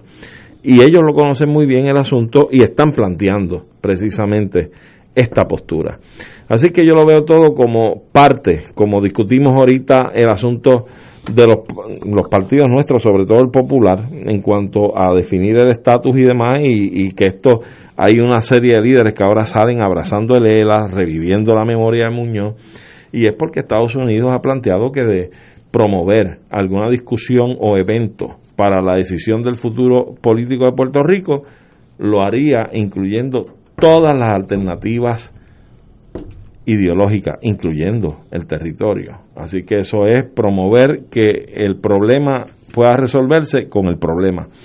Así lo veo, así lo veo de esta forma también. Bueno, Pierluisi se está moviendo en Washington, acaba de indicar bajo un artículo de José Delgado, periodista ya del Nuevo Día en Washington, sí, muy bueno. que el gobernador prevé que para mediados de marzo será presentado en la Cámara el próximo proyecto que buscará que el Congreso ofrezca la estadidad a Puerto Rico. Así que no va a ser para la Asamblea, va a ser para la estadidad. eh, Pierluisi dijo además que existe la posibilidad de que el senador demócrata Martin Heydrich de Nuevo México, quien en el 2004 presentó una medida para convocar a la isla una, con, una consulta estadidad sí o no, radique su propia legislación. Obviamente están hablando con él, aunque sea por debajo de la mesa en la Cámara donde el presidente del Comité de Recursos Naturales, el demócrata Raúl Grijalba de Arizona, ha anunciado que convocará una audiencia sobre el estatus. La legislación pro estadidad estaría liderada por el demócrata boricua Darren Soto de Florida y la comisionada residente, la nuestra, doña Jennifer González. Anticipó, señor gobernador, que, hará, que habrá un apoyo considerable en ese proyecto de estadidad. Bueno, pues let it be, me gustaría que, que eso pasara. No hay nada malo con tirar el doble 6 en la mesa, trancas el, el juego y ganas o pierdes. así, de sencillo. Pero hay que tirarlo. Si no, mira, yo prefiero jugárnosla, aunque nos digan que no, a estar en esta anestesia política del Partido Popular donde nadie habla ni toca el tema presenten el proyecto. ¿Y tú, tú, entiendes, que eh, tú entiendes que nunca les han dicho que no? No, no, no, ¿Ah? nunca nos han dicho, miren, no. ¿Qué, no han entendido, la N o la O? No, no han contestado pero decir no, la posibilidad de estadidad es inexistente. Pero, qué técnicos son ustedes. Eh, Eso es como cuando tú estás con una novia y tú ves que te rechaza, no te contesta. Uno siempre tira. Pero tú sabes que te están diciendo que no. No, no, no, pero uno siempre sigue tirando. Mira. Cuando el Congreso, Congreso desee eliminar la estadidad con decir no, ahí se acabó. Y se acabó, y eso es así de fácil. Hasta ahora no lo ha dicho. No, porque están jugando. Porque sabe, si dicen que no, ¿cuál va a ser la decisión mayoritaria del país? La independencia. No sé, no. Ah, bueno, si dicen no. La independencia. pero, como no van a decir no, van a decir sí. Ajá. Bueno, vamos por ahí. No me diga, bueno. yo estoy seguro. Pues mira, yo, yo no estoy seguro. Marilu no está contestando porque se tuvo que ir, tenía un asunto personal muy muy muy bonito de sus nietos o, sobrinos, ah, pero se tiene que ir. Y qué bueno, porque si no estaría aquí a palo limpio. pero fíjate, ¿tú sabes por qué yo creo distinto a ti? No van a decir que sí ni no, eh, los imperios no se mueven. Y no, y que además ellos pues le sacan todavía, están exprimiendo, eh, exprimiendo a la China en la colonia y todavía le sacan, pero aquí hay unas determinaciones que pueden ser más a mediano o largo plazo que a corto plazo. Pero porque yo entiendo que la estadía, la prognosis de la estadidad es de fatalismo, porque el Congreso decía Pierluisi, que está moralmente obligado después del resultado de estas elecciones, de este plebiscito del 2020, a tener que contestar y otorgar la estadía a Puerto Rico. Y yo le digo al gobernador con mucho respeto que se equivocó. El Congreso a lo que está moralmente obligado es a decir de una vez y por todas que la estadidad no la van a conceder a Puerto Rico Punto. Ya lo han dicho 20 veces, pero ustedes no entienden la N o la O, no la entienden. No, no, lo han dicho. No, bueno, la posición oficial de Estados Unidos, ¿cuál ha sido? Con relación a, por lo menos, relación al resultado plebiscitario del 2020, que no ha sido un ejercicio de libre autodeterminación, porque fue self-service y no hubo opciones distintas. Así es que eso no fue un, un acto de libre autodeterminación. Dicen que no es válido y no tenía el aval del Departamento de Justicia y no es suficiente la cantidad de votos que sacaron para considerar una petición abrumadora a favor de la estadidad. Y además el presidente ha dicho, igual que Grijalba en el Comité de Recursos Naturales, que debe promoverse un proceso vinculante con el Congreso donde participen todos los sectores ideológicos y todas las opciones políticas. Óyeme, y para colmo, lo que acabamos de discutir del proyecto del idioma inglés. O sea, ¿de qué otra manera ustedes pueden entender un no? Les están diciendo que no por las cuatro esquinas, que no se vistan que no va, que la estadidad no va, que, que todo lo que ustedes están planteando no procede, no procede. Yo creo que el proyecto de Jennifer en años anteriores, lo ha radicado y ha tenido algunos cospiciadores y gente que ha avalado, pero no ha llegado a primera base, ni va a llegar, porque yo entiendo que la actividad que va a desplegar el Comité de Recursos Naturales, junto con el proyecto que radique Nidia Velázquez y Alexandria Ocasio, van a meterle un freno al proyecto de Jennifer. Yo creo que el efecto que va a tener en el Congreso es que este es un proyecto, primero que la Comisión de Recursos Naturales, el Comité de Recursos Naturales, es el que está encargado de trabajar con este asunto. Uno. Dos, que cuando se debata o se confronten ambos proyectos, el de Nidia es mucho más participativo y amplio en términos democráticos que el de la estadidad. Y si ya los norteamericanos y la jerarquía del poder en Estados Unidos ha dicho ese, ese ejercicio del 2020 primero no tiene votos suficientes, no es mayoritario, representa y, y, radiografía división, no tiene el aval nuestro. Participaron solo, self-service, ahí no hubo más ninguna otra opción. Mire, la estabilidad y el proyecto de Jennifer no van a avanzar en nada yo creo que les va a comer los dulces precisamente el proyecto de Nidia y de Alexandria, junto con la posición que asuma finalmente ese comité de recursos naturales, que es el que tiene que avanzar en ese caso, toda esta perspectiva de estos proyectos. Yo no tengo problema, el proyecto que sea, pero que se discuta el issue del futuro eh, político de Puerto Rico. Salga el tiro por donde salga. Lo peor es el silencio el no hacer nada por, los próximos cuatro años es peor que jugársela y, y salir trasquilado. Mire, hay que tirar los topos sobre la mesa cosas que el Partido Popular no va a hacer jamás. el PNP, ya sea el proyecto de Nidia Velázquez, muy bien, hagámoslo y, vemos qué, qué, pasa, dónde está el pueblo. No el pueblo, dónde está el pueblo norteamericano. Porque nosotros podemos estar aquí 100% por la estabilidad y si Estados Unidos no quiere, pues no quiere. Es una invitación a un club privado. Este, así que, pero, pero. Tú admites en tu casa que tú quieras. Mientras no juguemos esa ficha, no vamos a saber nunca nada. Entonces estamos en esta anestesia hace 60, 70 años, no, 100 años en esta anestesia. Vamos a una pausa, amigos. Fuego Cruzado está contigo en todo Puerto Rico.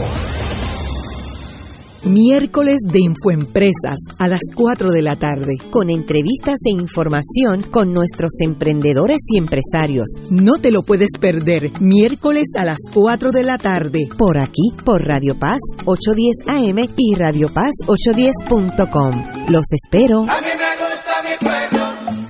A mí me gusta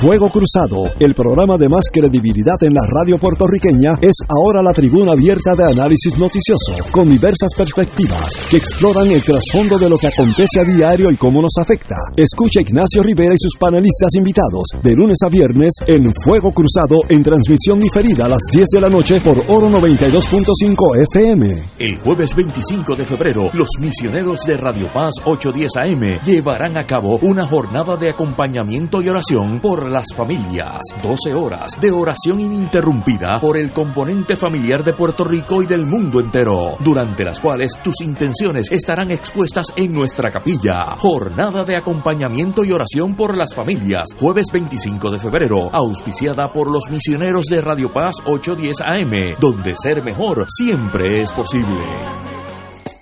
Cómprame un sistema solar y escúchame aquí en Radio Paz.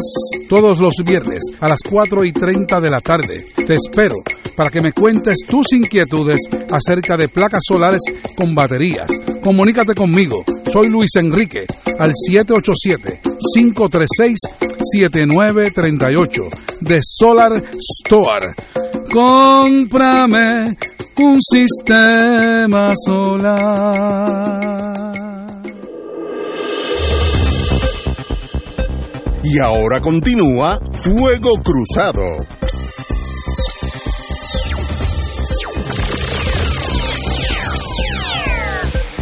Hablando del mundo real, más contratos a ex candidatos en el Capitolio. Como todos sabemos, el Partido Popular es el que domina ambas cámaras y la legislatura eh, continúa apareciendo contratos para personas que estuvieron en las papeletas en las pasadas elecciones eh, y sencillamente pues o, en cuatrenios anteriores la otra líder sindical y ex aspirante a la cámara eh, el otro líder hombre eh, Pedro Irene Maimí tiene un contrato por 15 mil dólares de febrero a junio para consultoría administrativa en la cámara.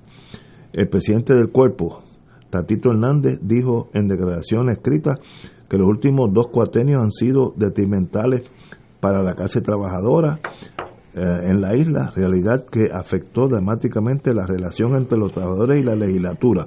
Por eso el contrato con Pedro Irene Maimí. En el Senado, esta semana comienzan a borrar, a laborar la ex representante popular Brenda López de Arrará, Sonia Pacheco, ambas en la Oficina de Servicios Legislativos.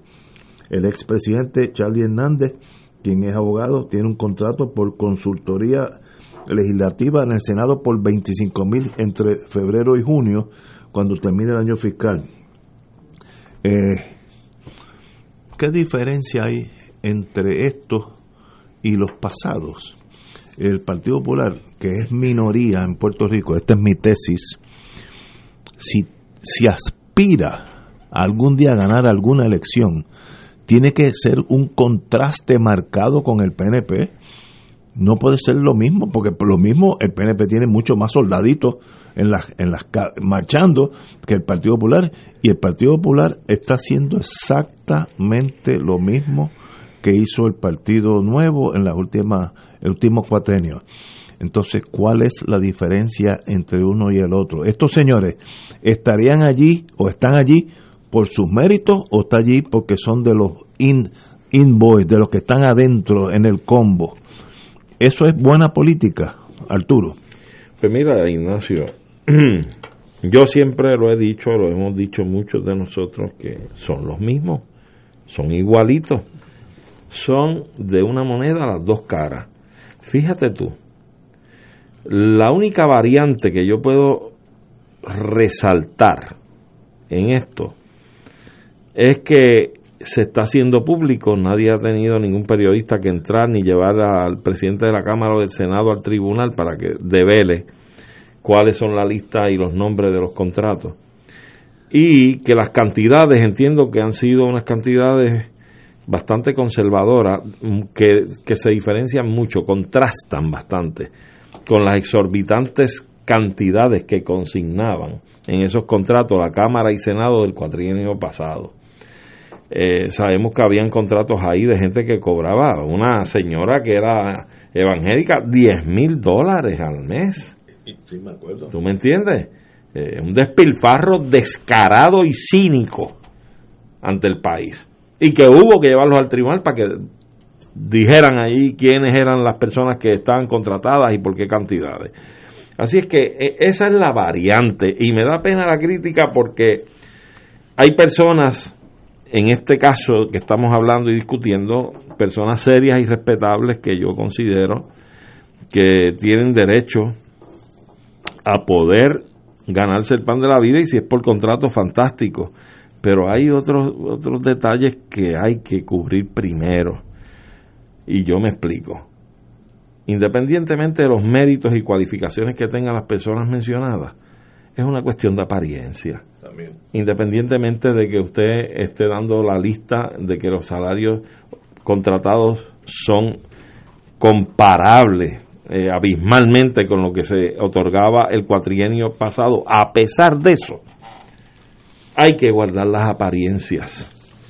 ¿Por qué? Porque se abre la crítica sostenidamente, justificadamente, porque estamos hablando de personas que no revalidaron por razones distintas y diversas en el proceso electoral o primarista, etcétera, y que por buena fortuna resulta que su partido asume el control de estas cámaras legislativas y usted entonces pasa a ocupar un contratito para asesorar o ser ayudante en una de estas cámaras, ya sea con el presidente del cuerpo o algún otro servicio que se contrate.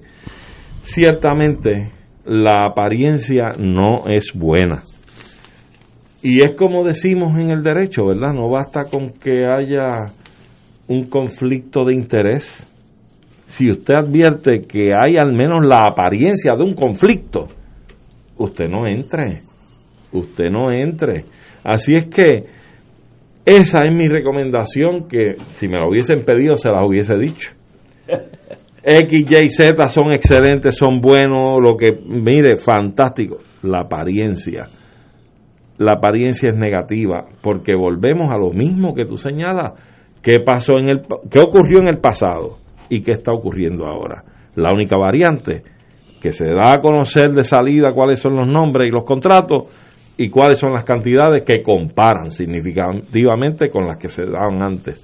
Pero esa apariencia no puede sostenerse. Como tú dices, hay que hacer las cosas distintas, diferentes. Diferente. Si usted va a traer aquí a un ex líder sindical que fue candidato y no salió, pues entonces, ¿por qué usted no hace una comisión especial que no tiene que pagarle contrato a nadie con los líderes sindicales de las organizaciones sindicales del país. Yo estoy seguro que los líderes, los líderes sindicales podrían estar de acuerdo en componer una comisión especial para la Cámara o el Senado para asesorarlos con relación a los asuntos gremiales. Claro, si sirven al interés público. Pues seguro. Eso sirve al interés público, pues porque hay que estar sacando dinero para pagarles a X o a Y o a Z. Es forma de dar empleo. Bueno, en algunos casos. Aquí estuvimos discutiendo no hace mucho que se declinó el contrato, otro contrato a una persona que había sido legislador, tuvo problemas con la ley y, y fue contratado en inicio y ante la crítica él se quita, pero iba a ser asesor legislativo. Seguro. A un candidato o a, una, por ejemplo, vamos a hablar claro. Yo puedo entender que un presidente de Cámara y Senado, en este caso, Hernández en Cámara y Dalmao en, en el Senado, puedan requerir contratar ayudantes para que les ayude. Pero Cuare, que contraten asesores legislativos para que los asesoren de proyectos de ley, etcétera, etcétera. Pero si esta gente tiene más de 20 años en Cámara y en Senado trabajando, ¿quién va a asesorar a alguien que sí puede asesorar? Que está, lleva allí 20 años. Que lleva 20 años. Oye, de, nada más que la ecuación te plantea la interrogante de que entonces si yo, que llevo 20 años en la legislatura, voy a contratar a alguien que me asesore sobre cómo radical y qué proyectos radicales, etcétera, pues entonces yo no debo estar allí, soy un fraude. ¿Entiendes? Porque no he adquirido ninguna experiencia. Así es que las cosas por su nombre, las cosas como son, yo creo que aquí hay que afinar mucho esto y me da mucha lástima y mucha pena que a pesar de algunos someros cambios, todavía estemos con las mismas prácticas.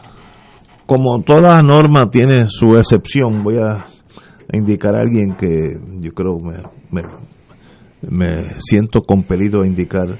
El presidente de la Cámara ha contratado a la amiga Rosana López León, que fue candidata a la alcaldesa a la alcaldía de San Juan eh, y sencillamente pues yo yo la ha estado aquí muchas veces.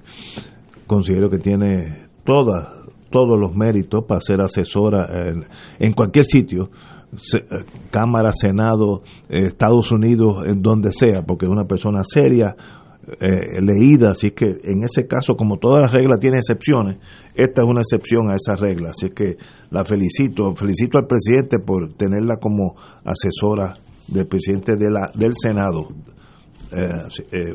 yo hubiera hecho lo mismo. Señores, tenemos que una pausa, amigos. Fuego Cruzado está contigo en todo Puerto Rico.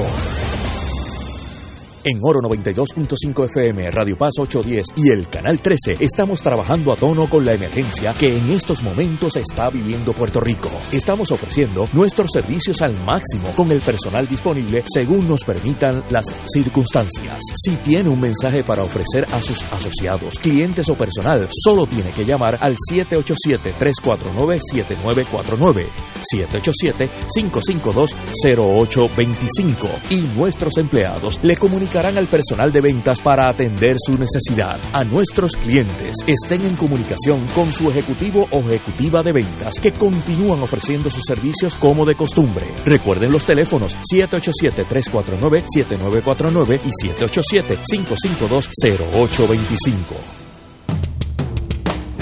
Todos los jueves Radio Paz y la Administración del Seguro Social te ofrecen un espacio informativo para orientarte y aclarar tus dudas sobre los derechos, requisitos y obligaciones para poder disfrutar de sus beneficios. Plantea tus preguntas por el 787-300-4982 y conoce antes que nadie los detalles concernientes a cambios y nuevas regulaciones, escuchando todo sobre Seguro Social con Víctor Rodríguez los jueves de 2 a 3 de la tarde por Radio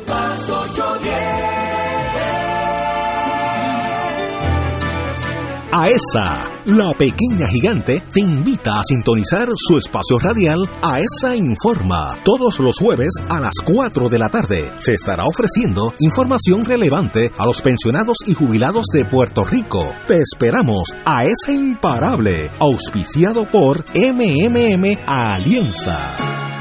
Radio Paz te ofrece el mejor motivo para levantarte temprano y disfrutar el comienzo de un nuevo día de lunes a viernes con Enrique Liboy y Radio Paz en la mañana. La dosis perfecta de noticias, deportes y éxitos musicales de todos los tiempos, humor y curiosidades, calendario de actividades y tus peticiones musicales por el 787-300-4982. Conéctate con el 810 AM de lunes a viernes con Enrique Liboy y Radio Paz en la mañana. Te invitamos todos los domingos a la una de la tarde por Radio Paz 810 AM y los sábados a las 7 de la mañana por Oro 92.5 Cuidando la Creación con la hermana Lisi y sus colaboradores. Entrevista, mensajes educativos y dándole voz a grupos que ayudan a cuidar la creación en el mundo. Recuerda por Radio Paz 810 AM, una de la tarde, domingo, sábado por Oro 92.5 FM a las 7 de la mañana.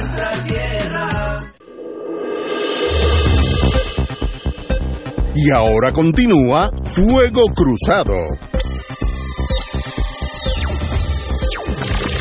Hoy una noticia no tan buena.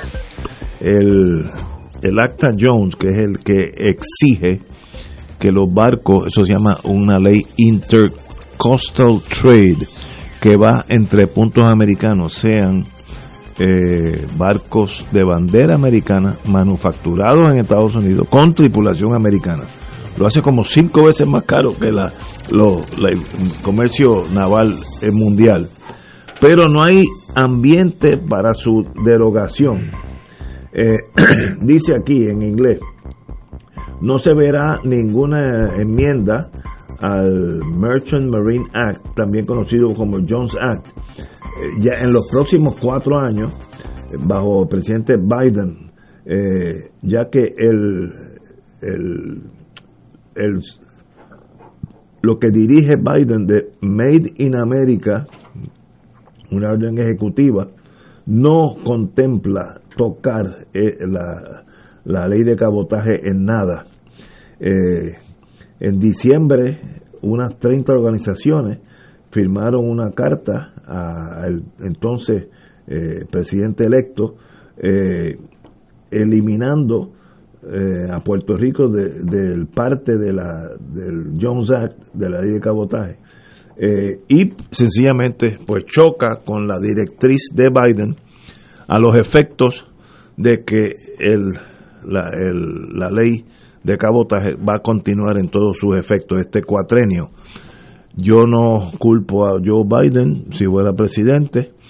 Esos barcos se hacen mayormente en Luisiana eh, y, en, y en Mississippi. Eh, la tribulación, eh, los marinos mercantes son marinos norteamericanos y la carga es toda entre puntos de la nación americana. ¿Qué yo gano? Yo, Estados Unidos, estoy pensando como norteamericano, ¿qué yo gano con eliminar este puerto que es uno de los más grandes que tiene Estados Unidos eh, eh, en, el, en el comercio intercostal entre los, los puertos norteamericanos? ¿Qué yo gano dándole eso a los coreanos, a los, a los italianos, Liberia, los barcos de Liberia, los, barcos de Panamá, llegarían aquí y arrasarían con ese comercio. Eh, a nosotros nos convendría porque nos economizaría 800 millones o un billón al año. pero si lo mide por norteamericano, yo mando dinero para allá, pero también usted tiene que chuparse la marina mercante mía, que es la más cara. Así que no es si yo estoy diciendo que es bueno o malo, es que Biden dijo que eso no se toca por el presente. Compañero. ¿De dónde tú crees que ellos sacan los chavitos que mandan para acá? Bueno, pues de ahí. De aquí mismo, de aquí mismo, pues claro que sí, pero sí que ellos no regalan nada. Y entonces ahí es que está el punto, Ignacio. O son los intereses norteamericanos o los nuestros. Exacto. ¿Ah? Pues ese es el debate, ese es el debate. El Atallón, que es desde 1917, ¿correcto? Por ahí, sí. Eh, nos impone esa condición a nosotros y, y hay que llamar la atención. 1920. 20.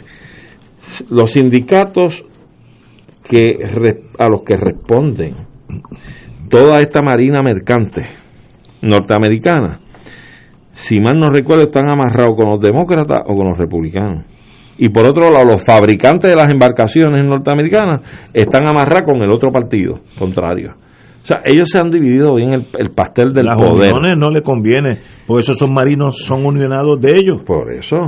Y entonces esos organismos están amarrados con uno de esos partidos contribuyentes grandemente de ellos, igual que los fabricantes de, de los navíos.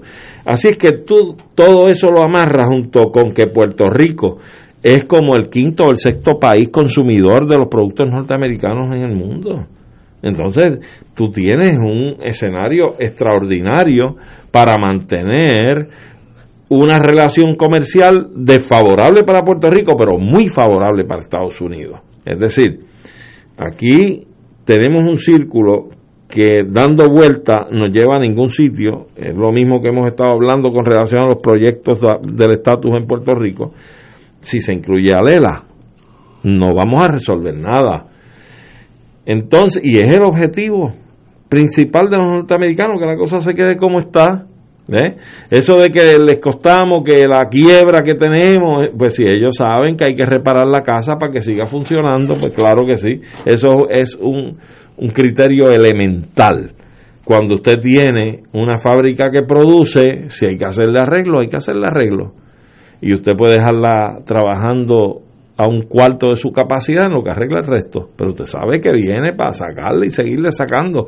Esa es la relación que mantiene Puerto Rico con los Estados Unidos. Y para colmo, esto tú lo amarras con que el pasado año en el Congreso se aprobó, o no sé si fue en el Congreso o una de las agencias concernidas, eh, eh, aprobaron el otorgarle a Puerto Rico tipo experimental por un par de años la exención de la ley de cabotaje con relación a la carga aérea, y, eh, eh, pasajeros internacionales.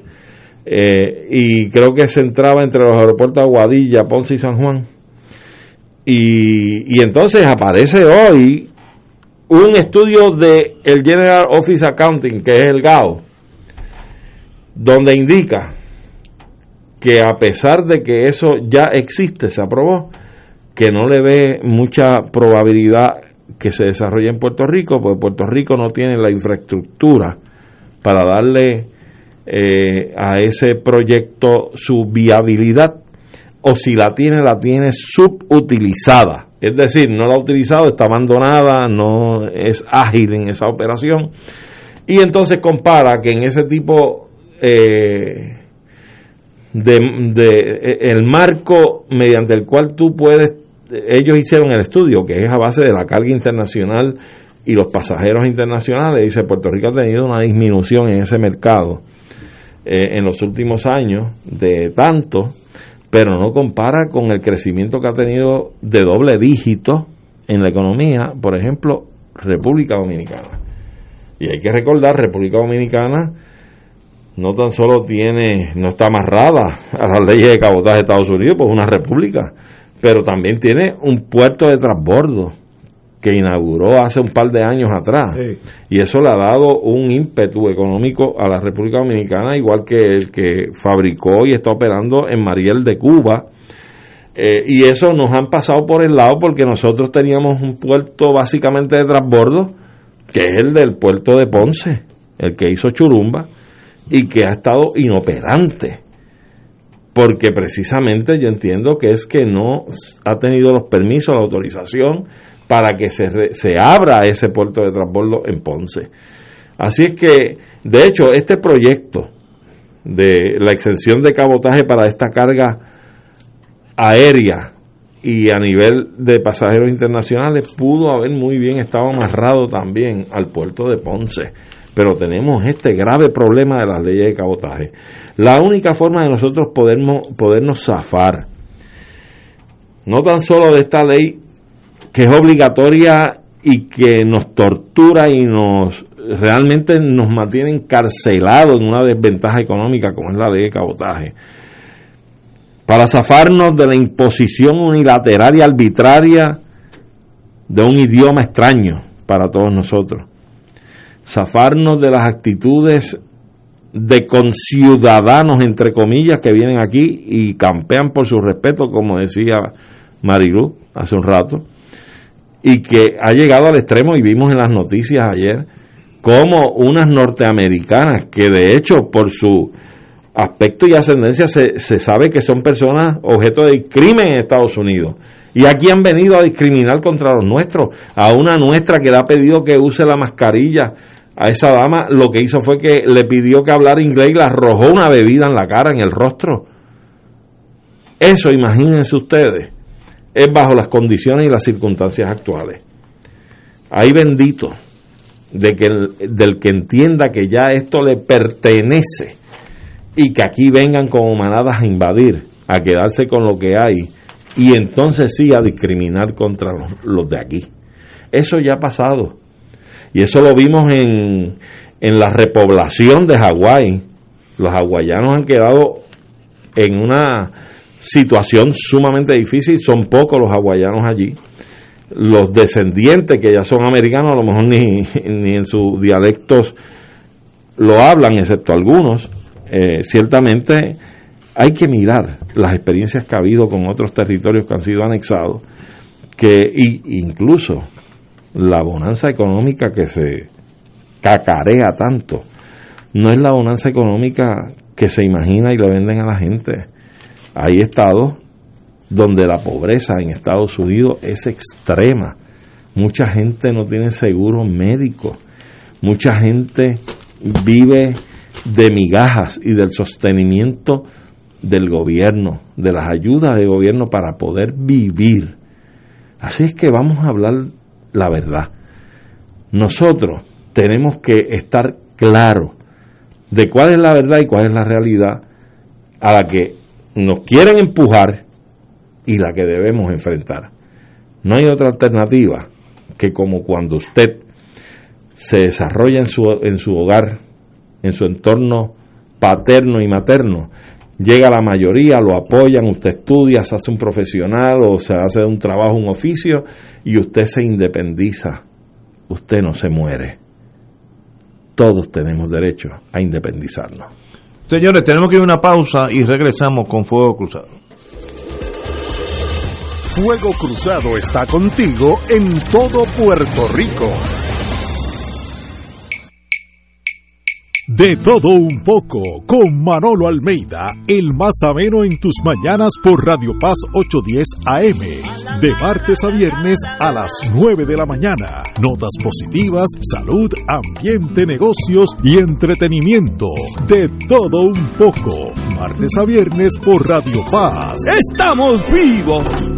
Radio Paz te ofrece el mejor motivo para levantarte temprano y disfrutar el comienzo de un nuevo día de lunes a viernes con Enrique Liboy y Radio Paz en la mañana. La dosis perfecta de noticias, deportes y éxitos musicales de todos los tiempos, humor y curiosidades, calendario de actividades y tus peticiones musicales por el 787-300-4982. Conéctate con el 810 AM de lunes a viernes con Enrique Liboy y Radio Paz en la mañana.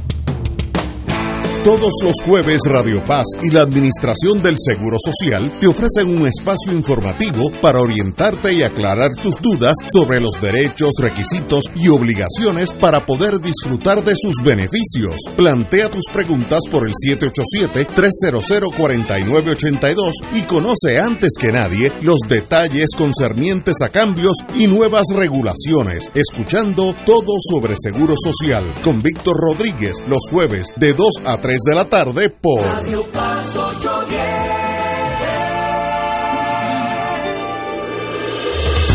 Fuego Cruzado, el programa de más credibilidad en la radio puertorriqueña, es ahora la tribuna abierta de análisis noticioso, con diversas perspectivas que exploran el trasfondo de lo que acontece a diario y cómo nos afecta. Escucha Ignacio Rivera y sus panelistas invitados de lunes a viernes en Fuego Cruzado en transmisión diferida a las 10 de la noche por Oro 92.5 FM. Tú eres Pedro.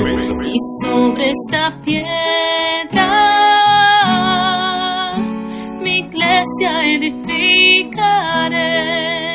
Retiro de Cuaresma de la Parroquia Nuestra Señora de Guadalupe, sábado 20 de febrero, de 9 de la mañana a 1 de la tarde. Conferenciantes Padre Ángel Pagán, Padre Fernando Pipo Colón y Monseñor Francisco Medina. Para reservación presencial 781-0303 661-3072. Virtual Facebook Live Renovación Carismática de San Juan por YouTube AVI VAPR RCC SJ. Clausura con la Santa Eucaristía presidida por Monseñor Roberto González Nieves, arzobispo de San Juan de Puerto Rico. Y ahora continúa Fuego Cruzado. Amigos y amigos, como algunos de ustedes saben, yo me gusta mucho el mundo militar desde que era chiquitito, siempre me interesó eso por razones que yo puedo comprender. Y hay mitos que se desvanecen con la realidad, con el tiempo. Yo leyendo anoche me enteré que si tú hablas con cualquier militar de cualquier sitio del mundo, mayormente si eres norteamericano, los helicópteros fueron primeramente usados por los norteamericanos primero en Corea en una función bien limitada y luego en Vietnam en una función gigantesca. Y eso no es correcto. En un periodiquito que tiene que ver con el mundo militar norteamericano, dice que la francesa Valérie André, que era una eh, enfermera, la primer mujer de volar helicópteros en combate, ella guiándolo, no de pasajeros, eh, fue decorada después de la guerra francesa en Vietnam con la Legión de Honor, la Orden de Vietnam y la Croix de Guerre, que es la equivalente a Medalla del Congreso de los Estados Unidos, eh, por su valentía en combate. Y esta señora eh, tenía nació en el 1922 y se inauguró ahí mismo con la Segunda Guerra Mundial siendo de la resistencia francesa Estudió medicina y aprendió a volar, que le gustaba volar. Se graduó de la Universidad de París y, logró la cualificación de neurocirujana. Le gustaba la Fuerza Armada, se hizo paracaidista y la asignaron como médico a Saigón. Y un día vio una demostración de un helicóptero, mira lo que es la, la, mente creativa. Y un helicóptero americano OH-23 que estaban cuando estaban empezando los helicópteros y ella dijo, pues, ¿y por qué no hacemos esto, una ambulancia aérea? Porque muchos de los franceses que hieren en lo que llegan al hospital en Saigón mueren. A veces tomaba días, semanas que un que una persona herida llegara y en un ambiente tropical las infecciones son tremendas. Y esta señora empezó pidió permiso y ella empezó a volar los helicópteros sacando los heridos de la zona de combate. Así que el mito que los americanos fueron los que usaron el helicóptero por primera vez en la historia militar no es correcto. Esta señora empezó en el 1950 eh, en, ese, en ese mundo de aviación. Así que a la Valerie André me enseñó una gran lección de no asumir nada, no guiarte por lo que dicen en la prensa o en, los, en algunos libros, sino aprender y que a veces la sorpresa eh, tardan, pero cogen a uno desprevenido. Así que la mujer, el primer helicóptero de evacuación militar médico, empezó en 1950 tripulado por la misma enfermera Valerie André. Así que esta señora, mi más profundo respeto porque se la jugó donde, donde cada, cada vuelo era jugarse la vida. Eh, y ella lo decía para facilitar que los heridos llegaran rápido al hospital para poder atenderlos y salvarle la vida. Así es que hoy aprendí, anoche aprendí un, un poquito más sobre el mundo de helicóptero. Yo estoy seguro que no es la primera vez ni el único tópico en el cual los Estados Unidos atribuyen unas cosas que son incorrectas. Bueno, no te voy a decir uno de los grandes mitos, y eso estoy hablando sin emociones ahora. En Estados Unidos el mito de dentro, dentro del mundo militar es que Estados Unidos derrotó a los nazis en la Segunda Guerra Mundial. Eso no es correcto. Totalmente incorrecto. Eh, Rusia fue la que le metió caña. Eso es así. Y Rusia perdió 26 millones de entre soldados y civiles. 26 millones de personas. ¿Sabes lo que es eso? es un país. Estados Unidos perdió 365 mil soldados, más o menos, en la Segunda Guerra Mundial. Oye, que entró casi al final también. eh, entró, eh, bueno, cuando en, en el 44 es que llegan a Normandía. Claro. Pero eh, como el mundo se dividió y entonces los rusos eran los malos, pues, eh, pues sabía, se esconde la historia. Pues mire, si usted es militar, usted tiene que saber las grandes batallas que hubo en el frente ruso. Stalingrad fue una cosa apoteósica, apocalíptica casi, y luego la batalla de Kursk, donde unos 5.000 tanques alemanes y unos 5.000 tanques rusos se la en un Se batieron. se batieron hasta que no quedó uno. Eh, pero ya yo creo que estamos pasados de esa cosa si uno es historiador tiene que darle mérito al que mérito merece Claro. y en la Segunda Guerra Mundial la gran fuerza avasalladora que derrumbó finalmente a los, a los nazis, bien hecho de paso, fueron los rusos. Y luego nos hicimos enemigos, pues, pero ya volvemos a ser amiguitos, así que no hay... no hay Al punto de que el presidente pasado era un admirador del presidente de Rusia. o sea, así es. Yo lo veía cuando Trump tenía una admiración por Putin. Cuando se sentaban los dos, la, la forma, el que, el tú que sabes de esto, el que va a corte se fija en las expresiones faciales El del testigo. Sí. Uno lo mira y no es lo que dice, es lo que está diciendo con su cuerpo. Y Trump, ese es el hombre más importante del mundo, era Putin, calladito, suave, peligroso con ganas, porque eso sí que es peligroso, pero no levanta la voz, eso sí que son, hacen cosas.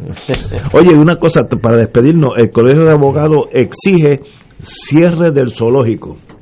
La Junta de Gobierno del colegio, vía su presidenta Daisy Calcaño, presentaron la resolución número 7 donde expresan las omisiones negligentes en contra de los animales que se encuentran en el zoológico Juan A. Rivero. Eh, no hay no hay humanidad de nosotros tener un zoológico y maltratar los pobres animales que no pidieron permiso para estar allí. Eso es en contra de la naturaleza del ser humano. Si usted no puede mantener por la pobreza que se enfrenta Puerto Rico ese zoológico como debe ser, regale esos animales a otros zoológicos. El de San Diego, en, hay, hay uno en Alemania que es famoso, ah, es Hamburg o no, no sé por ahí. Hay, ot- hay otros en España. Yo fui a uno en, en Madrid, es gigantesco, muy bien cuidado. Pero no, no, no sea cruel con estos animales. No, la inacción a veces del ser humano es eh, eh, negativa a, a- a los principios que deben regir al ser humano. Ciertamente, mira, yo creo que el mero hecho del encierro propiamente ya es un castigo a estas especies y peor aún, luego de ese encierro, si las condiciones de subsistencia de estos animales es una difícil, escuálida, eh, impropia, eh, que no satisface los, los criterios básicos de lo que es una subsistencia digna para un No animal, no se puede tener y es mejor rendir las armas. Y como tú dices, darlo a otros zoológicos que sí los puedan atender, alimentarlos adecuadamente, eh, que tenerlos por tenerlos y por mantener la cosa de que tenemos nuestros zoológicos, si no se puede tener, no se puede tener. Cuando podamos tenerlo, aprendidas las experiencias del pasado, podríamos tenerlo mucho mejor. Así es que yo creo que es momento de, de pasar el batón. Hay momentos en la vida que hay que pasar el batón y en este caso si hay que hacerlo, hagámoslo. Y bueno por el Colegio de Abogados eh, y Abogadas de, de pasar esa, esa resolución, porque para eso es que está el colegio, para quejarse de aquello que tiene que mejorarse en Puerto Rico, no importa dónde sea, desde el zoológico a, a, a la humanidad, a la política, donde sea, el colegio para eso es que está. Y hay legislación que protege Sí. los derechos de los animales y es, es, es, ¿verdad?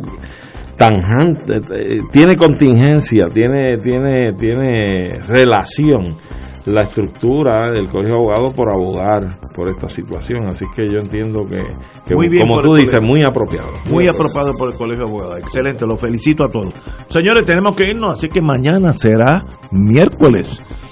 Hasta mañana. Hasta luego.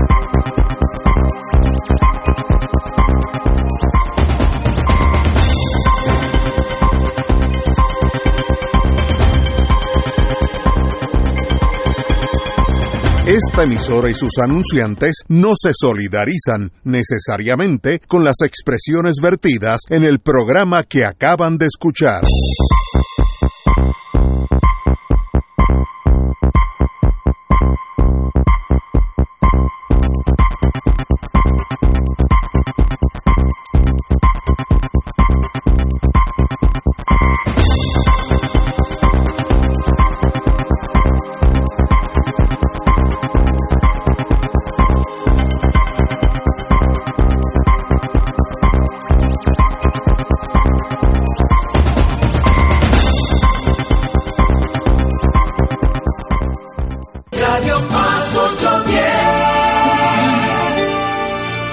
Jueves 25 de febrero, los misioneros de Radio Paz 810 AM llevarán a cabo una jornada de acompañamiento y oración por las familias. 12 horas de oración ininterrumpida por el componente familiar de Puerto Rico y del mundo entero, durante las cuales tus intenciones estarán expuestas en nuestra capilla. Jornada de acompañamiento y oración por las familias, jueves 25 de febrero, auspiciada por los misioneros de Radio Paz 810 AM, donde ser mejor siempre es posible. Lord.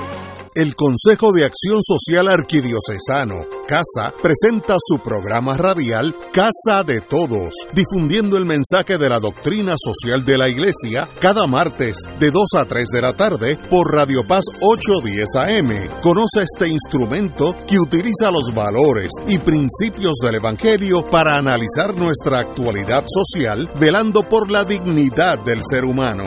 Casa de Todos, martes de 2 a 3 de la tarde por Radio Paz 810 AM. En Radio Paz 810 AM agradecemos las contribuciones de nuestros oyentes recibidas a través de ATH Móvil durante esta larga cuarentena, que nos ha permitido mantenernos en el aire a pesar de la difícil situación económica que nos ha golpeado duramente. Permanecemos a flote, pero cada vez es más cuesta arriba la misión de seguir operando este ministerio radial al servicio de nuestros hermanos en la fe y nuestra iglesia. Ahora más que nunca necesitamos de tu solidaridad entrando a la aplicación ATH móvil de la siguiente manera. Paso número 1, marca Pay Business. Paso 2, busca Radio Paz 810. Número 3, escribe la cantidad del donativo. Y número 4, presiona enviar. Muchas gracias por tu ayuda y mil bendiciones ahora y siempre. Saludos familia de Radio Paz, mi nombre es Jafet Marrero. Y yo soy Eric Rosario. Ahora puedes escucharnos todos los sábados a la 1 pm en Podcalizando. La conversación que no tuviste después de misa. Un programa para toda la familia. Búscanos en las redes sociales como Influenzando. Y recuerda. Hagamos viral a Jesús. Radio Paz 810. Cada familia es un tesoro que debes proteger. Por eso escuchas Radio Paz 810, WKBM San Juan, donde ser mejor es posible. Radio Paz 810. Reza del rosario con devoción y la paz alcanzamos para el corazón por eso contemplemos la vida de Jesús, desde su bautismo nos irradia con su luz. Buenas noches, hermanos y hermanas en Cristo y María. El Ministerio de Rezadores de la Legión de María de la Parroquia La Milagrosa en Atorrey se complace en rezar el Santo Rosario por las siguientes intenciones Oremos por nuestros obispos, sacerdotes, diáconos, religiosos y religiosas, ministros extraordinarios de la comunión y los catequistas, por nuestro arzobispo Monseñor Roberto O. González Nieves, nuestro párroco Carlos Verdianay y nuestro consejero espiritual Fray Aníbal Rosario. Oremos por la salud de María Rosario, Julia Rosario, Rosa Coto, Yolanda Quintero, José Bernabé, Kiara Borges, María Muñoz Sánchez, Tracy y Carlos Álvarez, Julita Rivera, Teófila Ureña, Laramaru González. Oremos por el eterno descanso de Víctor M. Rosario, Rosa Delgado, Tomasa Pizarro, Nereida Parrilla, difuntos de la familia Rivera Cerate, Alisanto Delgado, Carmen María Medina, Carlos Osorio Collazo. Por la señal de la Santa Cruz de nuestros enemigos, líbranos Señor Dios nuestro, en el nombre del Padre, del Hijo y del Espíritu Santo. Amén. Señor mío Jesucristo, Dios y hombre verdadero, Creador, Padre y Redentor mío, por ser tú quien eres y porque te amo sobre todas las cosas, a mí me pesa haberte ofendido y propongo firmemente nunca más pecar, confesarme, cumplir la penitencia que me fuera impuesta y apartarme de todas las ocasiones de ofenderte ofrezco mi vida, obras y trabajos en satisfacción de todos mis pecados. Confío en tu bondad y misericordia infinita. Me perdonarás por los méritos de tu preciosísima sangre, pasión y muerte, y me darás gracia para enmendarme y para perseverar en tu santo servicio hasta el fin de mi vida. Amén. Virgen Santísima, purifica mis labios y mi corazón para rezar devotamente este Santo Rosario, el que humildemente te ofrezco en satisfacción de mis pecados, por la exaltación de la fe católica y la paz y concordia entre las naciones, por la conversión de los pecadores, el sufragio de las almas del purgatorio y de los demás fines de nuestra Santa Madre Iglesia, así, sea. Los misterios que vamos a contemplar hoy son los misterios dolorosos. Primer misterio doloroso, la oración de Jesús en el huerto de los olivos. Padre nuestro que estás en el cielo, santificado sea tu nombre, venga a nosotros tu reino, hágase tu voluntad en la tierra como en el